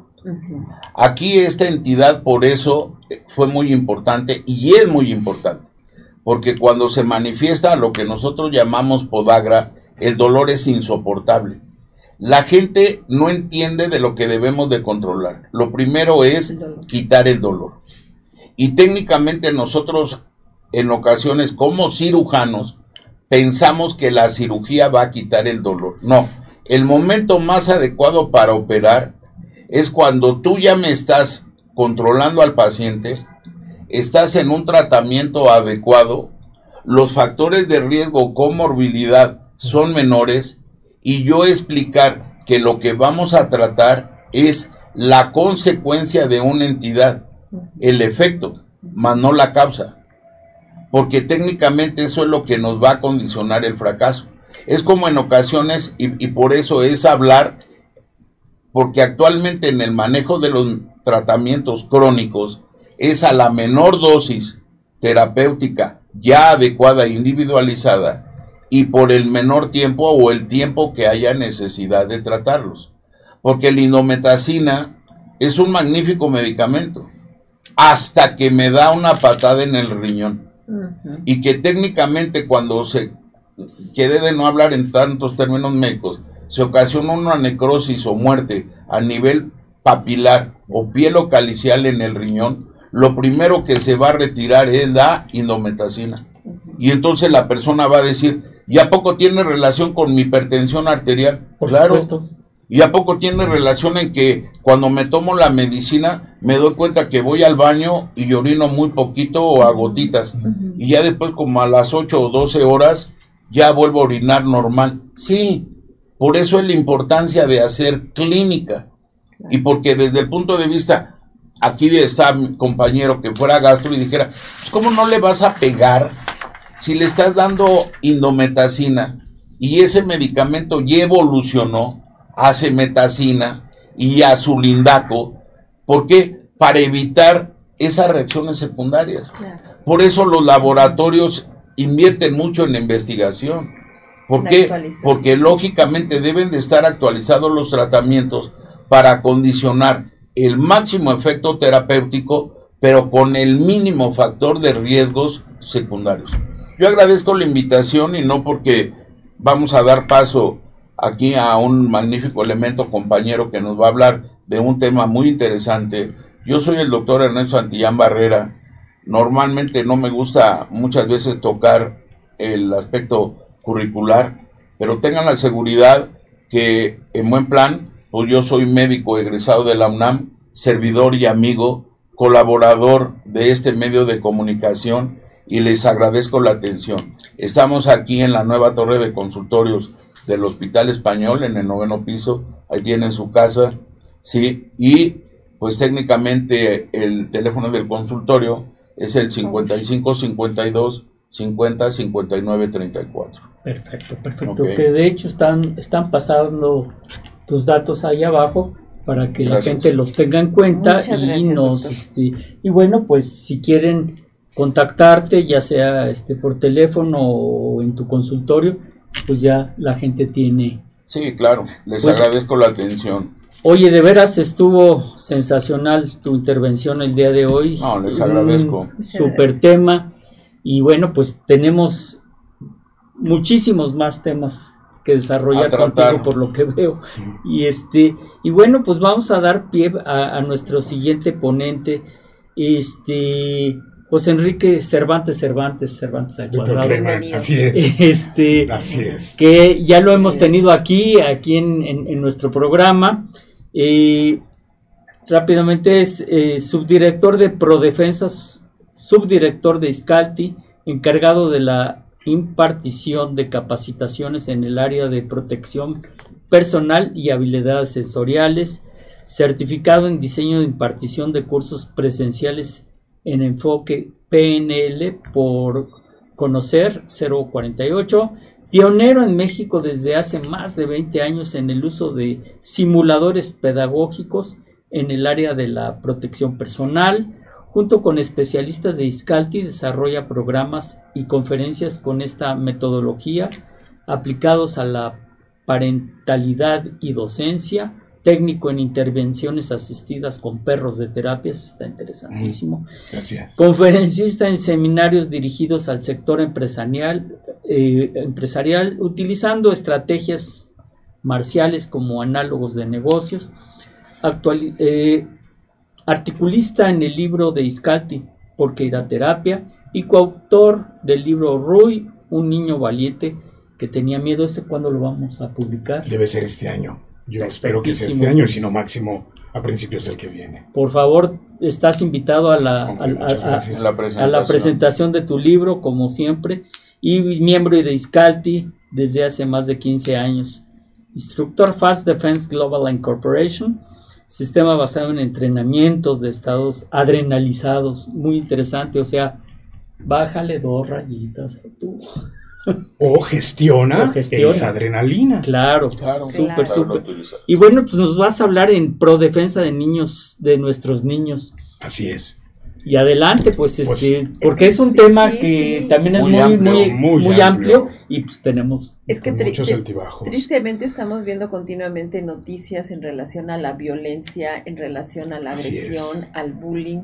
y creo que el programa, los, el trabajo que están desarrollando es valiosísimo para entender, no nada más para entenderlo, sino también para procurar a los chicos recursos para Claro. afrontar esta situación. Gracias por Y fíjate estar que antes de darte la palabra, estamos viviendo este un, no sé si sea la época, eh, yo recuerdo un, un, este, un estudio de investigación que se hizo con unas ratas, en las que ponían a tres ratitas en un cajón y pues las ratitas ni se fumaban, cada quien comía, cada quien... Pero empezaron a meter más ratas, más ratas, y esas ratas diferente. se empezaron a pelear entre ellas, o sea, se empezaron, inclusive hubo canibalismo, y inclusive hubo este eh, pues relaciones homosexuales Así es. digo, claro. entre las Y ratas. se fue al abismo toda Se la sociedad de esas ratas, ¿no? Y creo, sin pensar Sí, de acuerdo. y, y- y sin, y sin que nadie se ofenda, pues que estamos viviendo en nuestros medios en la caja de ratas llenas. Sí, de acuerdo. Creo que ahí eso es bien interesante porque incluso ese experimento lo hicieron varias veces y siempre con el mismo resultado. La sociedad de ratas colapsó eh, por, vamos a pensarlo así, por no vivir en un entorno sano. ¿Qué tendríamos que hacer? Pues empezar por sanear en donde vivimos. Aquí hay un punto que nos involucra a todos y que a mí me encanta trabajarlo en cuestiones de protección personal, porque a veces pensamos protección personal pues tiene que ver solamente conmigo, ¿no? Y los demás que se hagan bolas. Protección personal tiene que ver con mis hijos. Y los hijos del vecino, pues que se hagan bolas o, o que lo resuelvan como lo tengan que resolver. Protección personal es un término que abarca protección social. Ahí lo trabajamos en cuanto a que si... Esto lo hablamos con los chavos en las escuelas. Ok, a ti no te hacen bullying, por ejemplo, ¿no? Eh, se lo hacen a fulanito o fulanita y a ti no te pasa nada. Pero donde estás viviendo, en el medio en que te mueves, hay violencia. Y la violencia se autogestiona. La violencia se nutre de ella misma y crece. De pronto no te está pasando nada en este momento. Pero quizá más adelante, por no intervenir de alguna manera para detener esa violencia, pueda, pueda rebotarse a donde tú estás. Hay, una, hay dos analogías, la trabajamos, dos cuentos, dos historias, no son mías, son historias que seguramente muchas personas conocerán. Aquella clásica que dice, eh, en la noche vinieron los nazis y se llevaron a, a las personas que no funcionaban de alguna manera. Y nadie hizo nada. La siguiente noche, a veces no me gusta mencionarlo con los términos clásicos. Las, yo vivo en un edificio, la primera noche llegaron algunas personas, un grupo fascista, y se llevó a todos los del primer piso. La segunda no, y nadie hizo nada. La segunda noche llegaron, se llevaron a los del segundo piso y nadie hizo nada. La tercera noche y así fueron escalando. Yo vivo en el penthouse y ahí no tengo problemas, ¿no? Hasta que de repente se fueron llevando a todos los de los pisos, hasta que llegaron al penthouse y me llevaron a mí. ¿Y qué creen? Aunque alguien hubiera podido haber hecho algo, Ya no había nada. ya no había nadie. Ese sería el sistema de protección, ese sería el concepto. Protección personal es vivir en un entorno sano, proteger a mis semejantes y a mis cercanos y a los que no lo son. Perdón, doctor. Qué cierro bueno que con esto. dices. No, no, no. Definitivamente. Y vamos, no se trata de, de ensalzar a la población de ninguna manera. Ah, bien, buen punto. ¿Sí? Porque dices, bueno, pues vamos a. No es ensalzarlo, pero estamos hablando de protección, que no es lo mismo que agresión. Bien, buen concepto. Y prevención, Claro. que no es lo mismo que reacción. Correcto. Yo creo que, doctor, ustedes me, me- me darán un poco la razón. Al médico hay que ir cuando uno está sano, para continuar estando sano. Y de pronto tenemos el concepto, vamos al médico cuando ya pasó la situación. Ok, para eso están los expertos y nos ayudan a resolverlo. Pero hubiera sido más fácil si de manera preventiva me estoy haciendo exámenes, estoy checando qué hay, Así qué hay en mi entorno eh, como individuo y prevengo que pueda haber situaciones que me causen un riesgo o que me causen un daño. Protección personal, lo dice bien, doctor, no es una escalada. Entonces hay que detener a los que hacen mal. Hay que prevenir que esto no se siga Claro. gestando. Claro. Sí, eh, eh, el término y lo que toca es, es sumamente fundamental porque, como dice el dicho, no nos quejemos después y alguien diría, y en la actualidad, de lo que estamos viviendo porque es el manifiesto de lo que no hicimos en nuestro Sí, tiempo. es una Y más que nada en el aspecto no nada más biológico, que es el aspecto de la medicina tradicional de tratamiento, sino en el entorno tanto biológico como psicológico de cómo en un momento dado pensabas en relación a tu entorno y que lo podías expresar o no, y mucho más en el aspecto de conducto comportamiento Ok. social, porque si yo vivo en un ambiente de agresividad y soy agresivo, pues lógicamente esa es la normalidad y técnicamente no podría atacarse, pero lógicamente no es lo natural para la convivencia sana de todos los seres humanos independientemente de nuestra edad. Pues En eso estoy completamente de acuerdo contigo. Y aquí he apuntado algo bien interesante, doctor, pero perdón. No, no, no, adelante, adelante. Eh, muchas veces creemos que prevenir tiene que ver con cuestiones, y no solo prevenir, actuar en cualquier, Claro. cualquier ámbito, con cuestiones técnicas. Y entonces nos preparamos de manera técnica. De pronto podemos tener el mejor celular, ¿no? Eh, y técnicamente, pues eso nos va a dar respuestas o resultados. Claro, Pero ¿sabemos usarlo? ¿Tenemos la emoción o la gestión, como hemos dicho hace rato, suficiente para usarlo? Prevención y protección también tiene que ver no solamente con, porque yo estoy seguro, papás, mamás que nos escuchan, les han dicho 20 mil veces, como decía mi abuelo, y es una exageración, a sus hijos, qué hacer en una situación de conflicto. Ya sabes que no tienes que estar solito, solita, ¿no? Ya sabes Claro. que si pasa algo tienes que acudir de inmediato. Ya sabes que si alguien te llama, no tienes que ir con él, ¿verdad? Claro que lo saben. Ya sabes que si fulanito en la escuela te está pegando, tienes que acudir con la maestra, no tienes que contestarle y entonces calar el conflicto. ¿Lo sabes, Juanito? ¿Lo sabes, Juanita? Sí lo saben. Técnicamente tienen la instrucción de qué hacer, pero emocionalmente tenemos la suficiente capacidad para gestionar nuestra adrenali- adrenalina, perdón, las emociones que nos cargamos encima, el cóctel de emociones. Cuando, cuando está Juanito, ahí viene un tipo, otro Juanito, porque también lo es, otro niño, pero 20 centímetros más alto que él, 20 kilos más pesado que él, guau, guau, guau, guau, y empieza a gritar como león.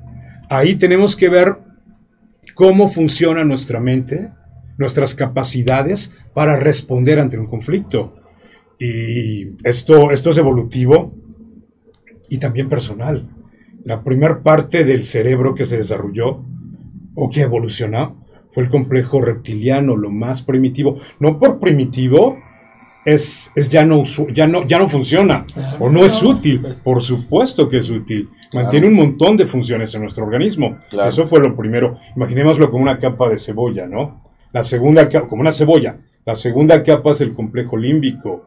Eh, eh, yo más que no querer utilizar términos científicos, no los conozco del todo, doctor. Pero una manera fácil de explicarlo, olvídense que ahí está el tálamo, el el claro. hipotálamo, la amígdala. Ahí se maneja todo lo que es emocional. claro. Ahí claro. vienen los mamíferos y arriba, la última capa, es el, el neocortex. prefrontal. Y por supuesto, principalmente los lóbulos frontales. Ahí manejamos todo lo que son decisiones, análisis, sí para acá, sí para allá, Valoración, va- juicio. juicio y valoración.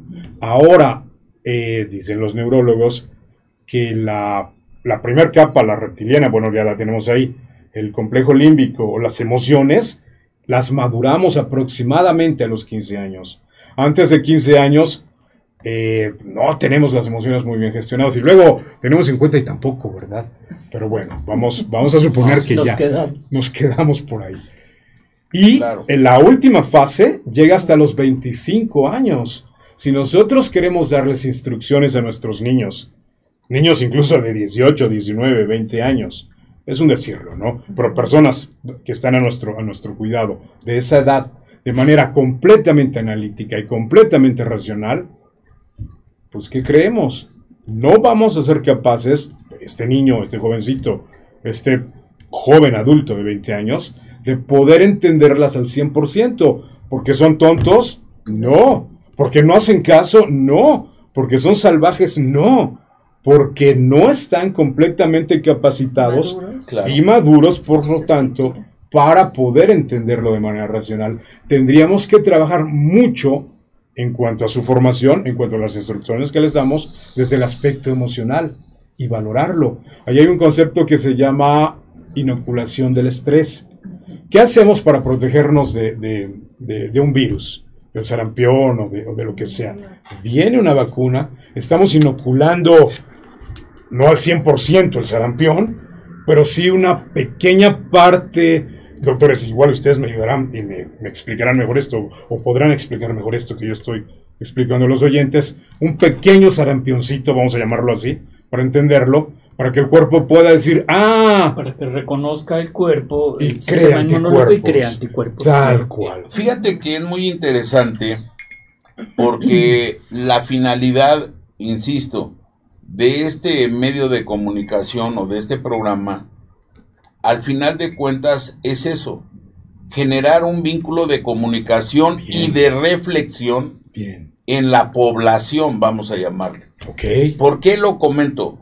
Porque si no se entienden los conceptos básicos, y obvio, como bien lo señalas, vamos a profundizar en algo, ¿cómo se va a conceptualizar hasta en nuestros compañeros médicos?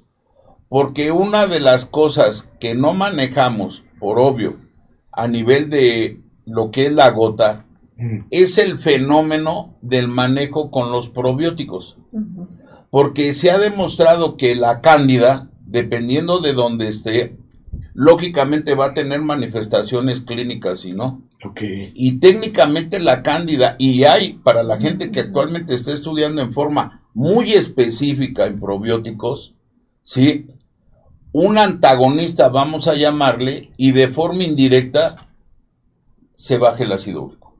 Hasta donde en un momento dado se están dando cuenta el poder de la investigación y el poder de la preparación que debemos de tener de los seres humanos. Me aprovecho del ejemplo que citaste de la cebolla. Nuestro país o nuestra nación está muy caracterizada a nivel mundial de que somos muy dicharacheros. De acuerdo. ¿Qué es lo que sucede con las tortillas cuando hablamos en el aspecto de agresión hasta a una mujer o de bullying o lo que tú quieras que antes señalaba? Y que parece corolario para hacer reír a la gente. Tú eres igual que las tortillas. Y decía uno, ¿cómo? Eres la primera tortilla. Porque cuando abres es la que se desecha y nadie quiere. Prefiero que sea de las tortillas de abajo. Y en el aspecto, lógicamente, de la cebolla es también la otra conceptualización de actuar, actuar o reaccionar ante el fenómeno que se nos presente, en este caso, como bien lo refieres, seguridad, etcétera. ¿Qué es lo que pasa con la cebolla?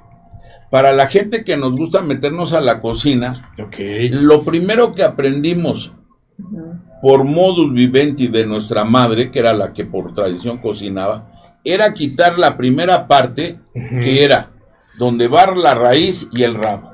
Sí. Y lógicamente ya cuando teníamos la cebolla, ¿qué hacíamos? De una forma muy finita. Cortar longitudinalmente la primera capa y desecharla también. Sí.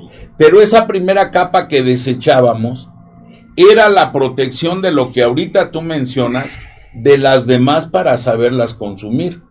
Es muy interesante porque esto que señalas y qué bueno que está Alicia y que estamos todos, es como en ortopedia y trauma pediátrica. Lo que no solucionamos eh, con los niños va a repercutir en la etapa adulta. Así es. De Y es muy importante De lo que está señalando. Porque lógicamente ya una persona que yo voy a abordar a los 18, 20 años, 25 años, ya tiene un sinnúmero de experiencias, Bien.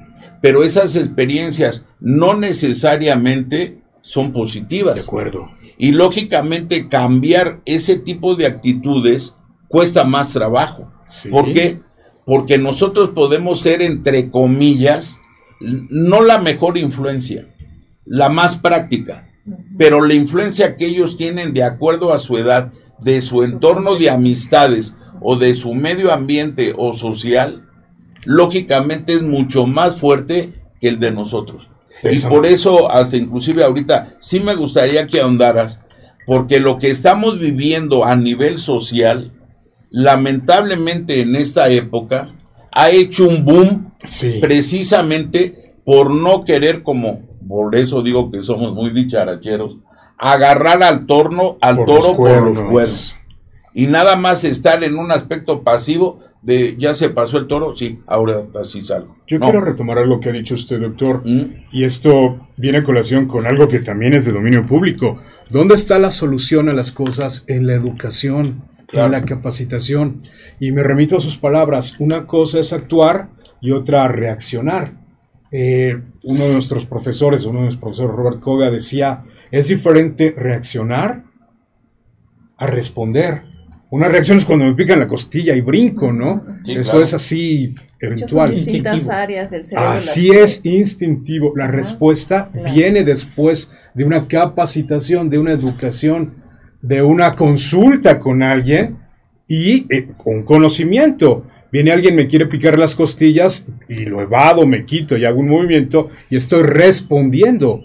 Igual con una agresión, es un muy simplista el ejemplo de las cosquillas, pero viene alguien y me agrede, no tengo una capacitación, no tengo esa inoculación de cómo responder ante ese evento y reacciono.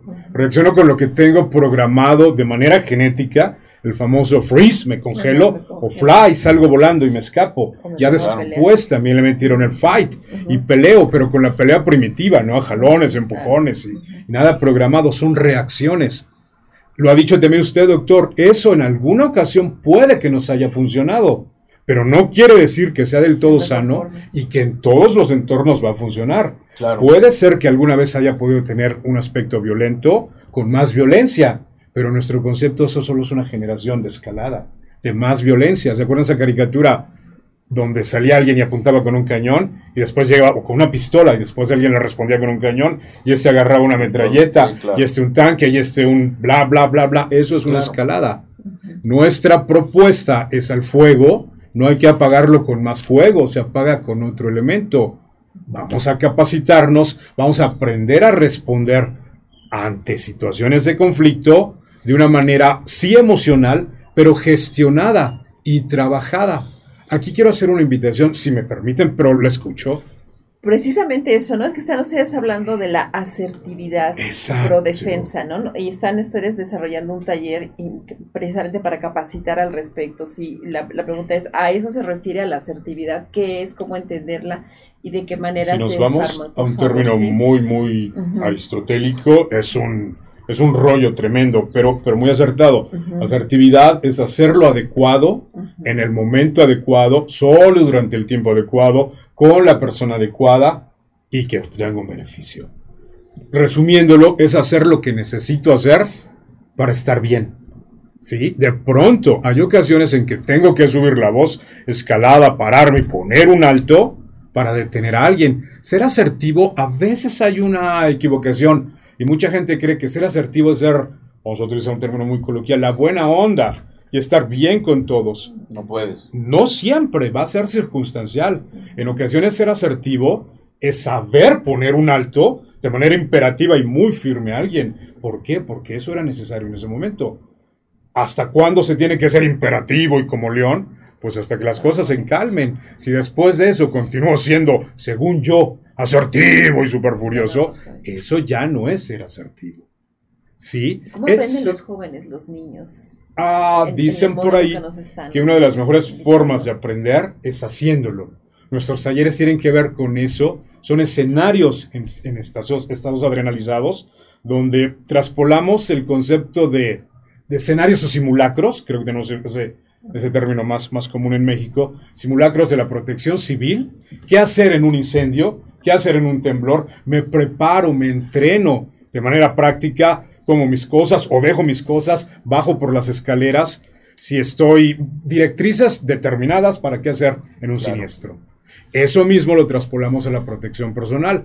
Ya le explicamos, y lo repito, a nuestros niños 20 mil veces qué hacer, pero los hemos puesto a que lo ensayen, lo han ensayado. Esos son los simulacros en protección Claro. personal. Yo tengo aquí una, un- un- una consideración. Adelante, doctor. Eh, tú lo, lo- lo acabas de decir ahorita, pues a- agarran a los niños y les enseñan, vamos a decir, qué hacer, qué no hacer. Pero hay una cosa muy importante. Si tú le enseñas a un niño a cómo responder y cómo, cómo tiene que actuar, Ok. pero en su casa sus papás no lo están haciendo, no lo están viviendo. Ellos reaccionan por instinto porque así lo han hecho toda su vida. Que, Lo han visto o sea, también, ¿no? ¿Cuál es el papel de ustedes en, en- en los padres? Bien, porque creo que los bien, padres tienen que... algo, algo súper importantísimo. El papá son las figuras que los niños modelan. Claro. Sí, por supuesto, también lo dijo usted, doctor. A veces el entorno pesa más, más que, que la figura familiar, sobre todo en la adolescencia. Pero tenemos todo ese feedback, ese antecedente con niños pequeños. La- los talleres es una plataforma para que se desarrolle en casa a este punto. Su punto es importantísimo, doctor. Igual en la escuela, igual los médicos, podemos dar instrucciones o directrices, pero si el entorno y el entorno cercano no está de acuerdo o no lleva a cabo, o no ayuda o no propicia que se lleven a cabo esas directrices, va a ser como, como trabajar contra corriente. En los talleres trabajamos sí de manera práctica con los niños y hay conferencias para los papás, para que nos acompañen en todo esto, en su día a día en la casa. Este taller es algo que llevamos 20 años trabajando en México, con Iscalti más de 15 años. Ahora queremos hacer una invitación a, a 20 niños para que lo tomen de manera gratuita y conozcan, conozcan este sistema. ¿Eso cómo pueden ¿Y de qué hacer? edades? ¿Cuál es el perfil de los chicos? Qué bueno que- Esto es bien interesante. Estamos buscando un- edades de 6 a 9 años, queremos acotarlo, y un perfil que sea niños con escasas o nulas habilidades sociales. ¿A que qué sean se niños introvertidos, pasivos, el concepto a mí no me gusta, pero es entendible, el niño gris de la escuela, niños que hayan tenido conflictos en sus relaciones escolares. Porque la invitación es ese. Vamos, vamos a trabajar con ustedes y vamos a darles herramientas para que puedas contar una historia diferente a la que has venido contando hasta ahora. Eh, a través de nuestras redes sociales, en nuestros contactos, pueden, pueden, pueden acercarse a nosotros. Se va a hacer una valoración, no soy yo el encargado de hacerlo, un grupo de, de especialistas de psicología Iscalti, mediante contestar un cuestionario, valoran si son niños con este perfil, con estas características, o son niños que igual les sirve este taller, pero no tienen la necesidad tan a flor de piel. Y con los otros, vamos, vamos a, a pensar los dos extremos. El niño introvertido El- y el agresor. y el agresor. Bien, el, es- el Sus preguntas son, ¿cómo son trabajar excelentes. El taller, eh, hay que entender desde dónde estamos hablando. Un agresor no lo es por naturaleza, no nace siéndolo. Es porque lo trabajamos con los niños. ¿Cuántos niños conoces que pegan en tu escuela? Bla, conozco a 20. ¿Por qué crees que lo hacen? Muy seguramente atrás de un agresor hay alguien que también lo está agrediendo. Sí, claro. Sí. La invitación en este programa, en este específico, no trabajamos con niños agresivos. En general sí lo hacemos. Tuvimos en un evento en, en, en principio de año, vino un niño, un niño que acababa de llegar a México, tenía poco tiempo en México, que era, era un niño que parecía eh, ser, ser muy sociable, pero que en el fondo era un niño muy, muy agresivo. Y se notó, se denotó. En el taller fue un niño que imponía sus puntos, que hacía ver lo que él quería, pero también, eh, no sé cuánto tiempo tengamos, el taller está diseñado para que ellos sean capaces de autovalorarse y de autoobservarse y, y llega en ese punto de contenerse. Eh, él entendió a través de ver cómo los demás niños sentían miedo en el taller, cómo sentían coraje, que no era tan agradable lo que él les hacía sentir. Eh, después, en un momento dado, cuando venía una, un escenario, un simulacro, de los que hacemos, de los que les he mencionado, de poner en práctica todo esto, un niño pequeñito empezó a, a- a colapsarse y a, y a- y a tener un quiebre y a tener miedo para pasar al frente. Mis coaches, las, las mujeres que me ayudan, o las damas que me ayudan con, este, con esta función, porque por ejemplo, yo tengo que hacerla ahí de malo, no puedo ir y, y abordar al niño y asistirlo, pero tengo figuras que lo hacen. Estaban, imagínense, el niño está por acá, las coaches estaban en este, dentro de un salón, pero, pero un tanto alejadas. Los más cercanos al niño eran sus compañeros. El primero, el niño que había sido un niño muy agresivo, que se mostraba así, fue el primero en llegar y abrazarlo y decirle, vamos, Juanito, siempre utilizo ese nombre, no se llama así, vamos, estamos contigo. Esto denota que el agresor, cuando entiende lo que causa a los demás con su agresión, Fabuloso. es, no es una regla, no es una receta de cocina, pero es algo que aporta mucho beneficio. Entiende qué siente el otro y se da cuenta que no es tan agradable. Eso se llama empatía. No es tan fácil vivirla, vivirla en el mundo. De pronto como papás también tenemos que ayudar a que nuestros hijos sientan empatía. Y otra vez vamos al círculo, cerramos el círculo con lo que hablamos al principio. A que nuestros hijos sientan empatía por los demás. Y si hay problemas, ayuden a resolverlos. Y no solo se preocupen porque a mí no me pase nada, porque a mi casa no se metan a robar, pero vivo en un barrio donde roban. Fíjate que, volviendo al tema, es muy interesante lo que está señalando y de antemano una felicitación, No, gracias, doctor. porque por el tiempo que tienes en haber desarrollado estos talleres, pues lógicamente da una experiencia, porque no es lo mismo cuando hiciste el primero. Sí, Y esa es la importancia de saberlo transmitir. sí. Y la otra cuestión que, insisto, es el método que nosotros tratamos de proyectar en la población, ahora que decías del coach y de que yo no hago esta evaluación, actualmente es un trabajo de equipo. Bien. ¿Por qué lo comento? Porque volviendo a ser dicharachero, hay ocasiones que por ciertas cuestiones físicas de personalidad, como dice el dicho, no somos monedita de oro para caerle bien a todos. Pero el que yo no te caiga bien a ti o tú no me caigas bien a mí o no haya empatía o no haya esto, no quiere decir que para solucionar un problema tenemos que aportar Una algo, sí. tú tu granito de arena, tú el tuyo, tú el tuyo y yo el mío. Que después de esto en nuestro microambiente nos desarrollemos en otra forma adecuado. Porque si ahorita se trata de beber café, Bien. pues es muy difícil decir, pues es que a mí me gusta el café de grano. Y acá la flaca el café de olla. Y a ti A el no café, me gusta el café, vamos, lo que fuese, en un momento, este te gusta el té.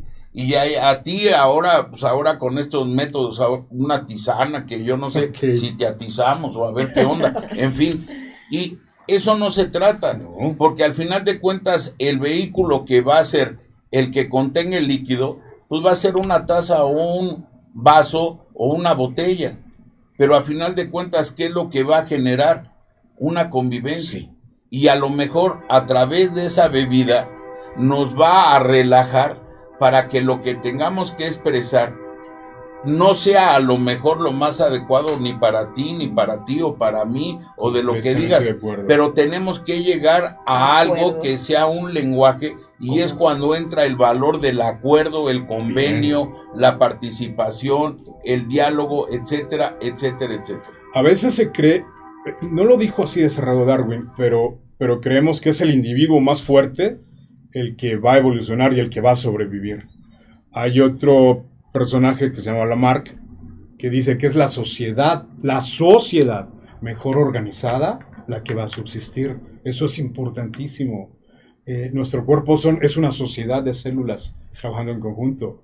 Si queremos trabajar o resolver nuestra situación de manera individual, yo estoy seguro que no va a ser tan fácil que tengamos éxito como si trabajamos en colectivo. Fíjate que ahori- ahorita ya, ya tocamos eh, pues puntos muy importantes y estratégicos como, como lo que son la cuestión en, en casa y como, como, como lo que son los lo que serían los padres. Ok, Pero no es raro ver que en, en los colegios el niño que es bully- que, que ocasiona bu- eh, bullying, que es el bulémico, es el más popular, o por Sí. lo menos parece ser el más popular.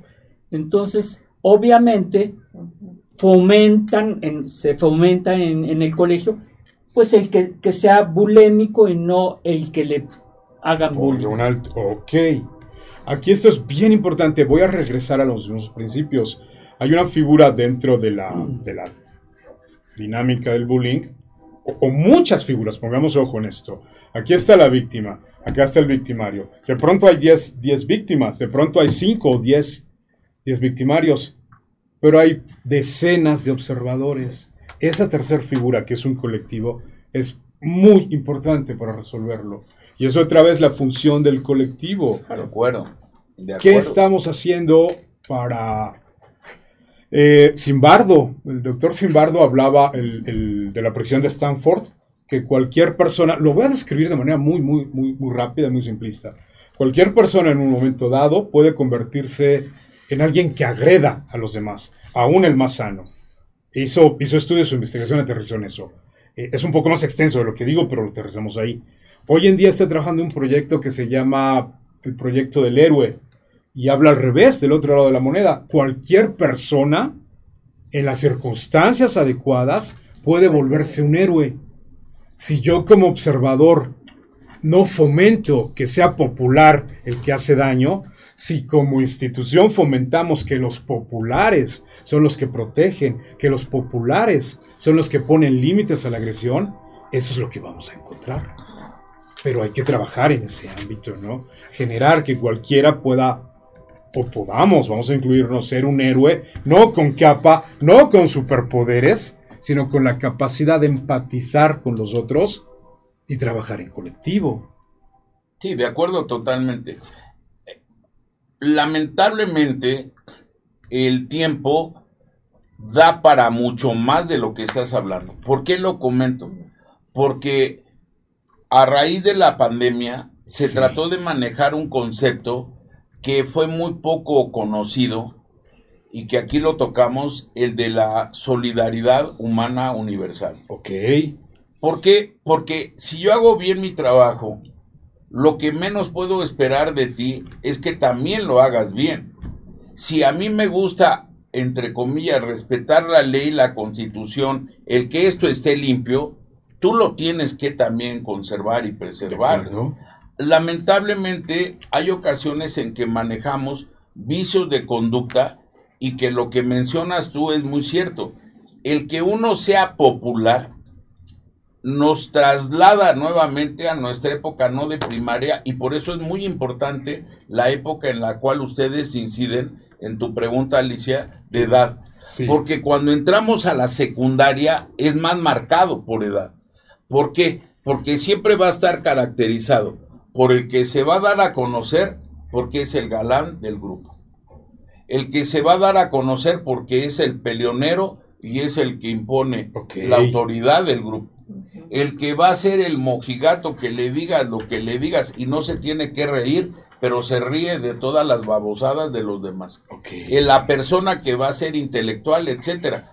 Aquí porque es interesante ese ejercicio, porque convivimos en un mismo salón, tratamos de desarrollarnos, entre comillas, de acuerdo al lugar que nos corresponde, y sin embargo quien nos aplaca y que pienso que ahorita por eso, o ahora, es el problema, era la autoridad que, entre comillas, representaba el maestro, y no digo el maestro, el tutor de los demás maestros, etcétera, y que lamentablemente eso ya se ha flexibilizado tanto que precisamente lo que señalas es cierto.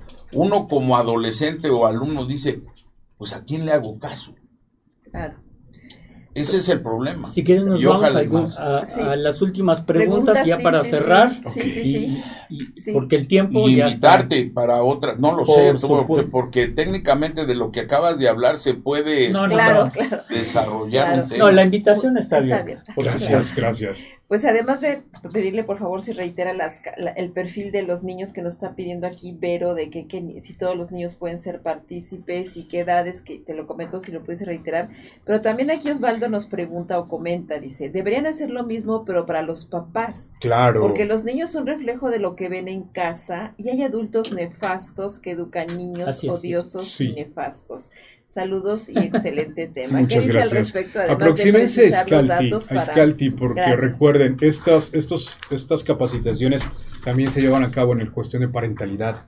Cómo aprender, cómo entrenarnos para ser unos padres eficientes. Sí hay, por supuesto, su comentario es muy, muy útil y debe haber esto también para padres. Eh, en cuanto a categorías para, para el trabajo con escenarios, no perdamos la esperanza, doctor los adolescentes también tienen un potencial muy, muy, fuerte. Hay diferentes niveles. Hay desde 4, por ejemplo, 4 a 6 años, de 6 a 11, para adolescentes de 11 a, a 18 años, y para adultos, para adultos mixto o para la protección de la mujer particularmente. Eso lo trabajamos con, con coach femeninas. Obviamente hay figuras masculinas que apoyan, pero son mujeres quien dirigen esto. Una última pregunta. Este en particular Perdón. es, perdón, doctor, Sí, no, yo le sí. interrumpo, para niños de 6 a 9 años. De seis Tenemos años. más categorías, aproxímense, Iscalti, aproxímense a nosotros. Sí, Dice esta de preferencia introvertidos. Y de preferencia cueste niños que sean so- pasivos, sí, que más- les cueste trabajo desarrollarse, Claro, claro. poner límites a sus compañeros. 6 a 9 años. Claro, pues muchísimas gracias. Y finalmente quizás el, comentario de Pedro, que no es tanto una, una eh, Pregunta. sino de nuestra manera de escucha, Pedro, que dice, el bullying siempre ha existido y eso nos forja carácter. Es algo también que comentar en algún momento. Interesante. Dice, pero hoy en día Claro. ya se ha llegado a extremos nefastos. Creo que eso sí es también muy Dicen real. que los golpes eh, destruyen, también ayudan a construirnos, pero una guamisa creo que no va Claro, a construir. claro. Por supuesto que Muchas no. gracias a nuestros radioescuchas. Pues no me queda amables. más que darles sus diplomas, Ernesto. Sí, y invitarlos, si nos pudiera dar los detalles para quienes Pues, gusten gracias. participar en estos gracias. talleres. Muchas gracias. Eh, Eh, los Eso es un talleres, alimento, Sí, sí, claro, sí. ujú. sí, por supuesto. para seguir adelante. Dice, es, es un taller de asertividad o prodefensa sin costo. ¿Y qué, qué- qué tienen que hacer quienes estén interesados Sí está pasando, para ¿no? Está- Tenemos, tenemos una liga, Ajá. contestar el cuestionario que viene en esa liga y le Ujú, repito, habrá, es un grupo de psicólogos que valoran si es el perfil o no es perfil. Por supuesto, si no fuese el perfil, pues de entrada, una felicitación, sus niños no son niños que se observen como pasivos y esto también sirve de muchas maneras, no solo es para niños con este perfil. Eh, manténganse, mándenos sus datos. Creo que también puede estar por ahí mi teléfono, el teléfono de Por Scalti. favor, si lo pueden Dejen, comentar, si gusta. es 5529 Ujú, ujú. 46 Ujú, 63 22. ujú. ¿Quién lo anotaste, Sai? Toda la información que ustedes quieran tener, estoy a sus órdenes. Este programa específico es para esto, pero tenemos fechas, ya hay muchas, muchas Y capacitaciones. también importa decir, están ofreciendo alternativas sin costo en caso de... Es- esta es sin costo, por supuesto. Sensacional, costo. sensacional. Pues Muchísimas gracias. Pues, Ya tan solo con la evaluación Gracias, es una ganancia. Sí, Claro, que claro. les van Ya, a hacer más exámenes, ¿eh? Exámenes de coeficiente intelectual. Sí, y 100%. todo eso sin costo. Pues muchísimas gracias, doctores. no me resta más que eh, cerrar el programa, darle Muchas gracias. la bienvenida a, a ustedes, de veras que... Y bueno, pues como siempre se queda mucho en el tintero y tenemos muchísimo, muchísimo más. Y bueno, pues la invitación está abierta. Muchas gracias. Este, Ernesto también, o sea, no necesito invitarte, eres co-conductor, pero pues, obviamente el día que, que tenemos también muchísimas cosas que platicar contigo. No, pues sí, y además este, esto queda como los cuentos de Sherezade. ¿estás de Ah? Exacto, exactamente. Esa es la importancia de que se queden preguntas en el tintero. Claro Claro. que sí. Porque nos dan la oportunidad de De retomarlo. Pues Muchísimas gracias. finalmente les deseo un buen día y un mejor fin de semana a todos. Y búsquenos en nuestras redes. Así es. Por favor. Campanita, muchísimas gracias. Hola, ¿qué tal? Soy el doctor Ernesto Santillán, conductor del programa Salud para Todos. Dale like a esa campanita y por favor síguenos en Instagram, Facebook, Spotify, iTunes, YouTube, el programa número uno de temas médicos día a día. Saludos.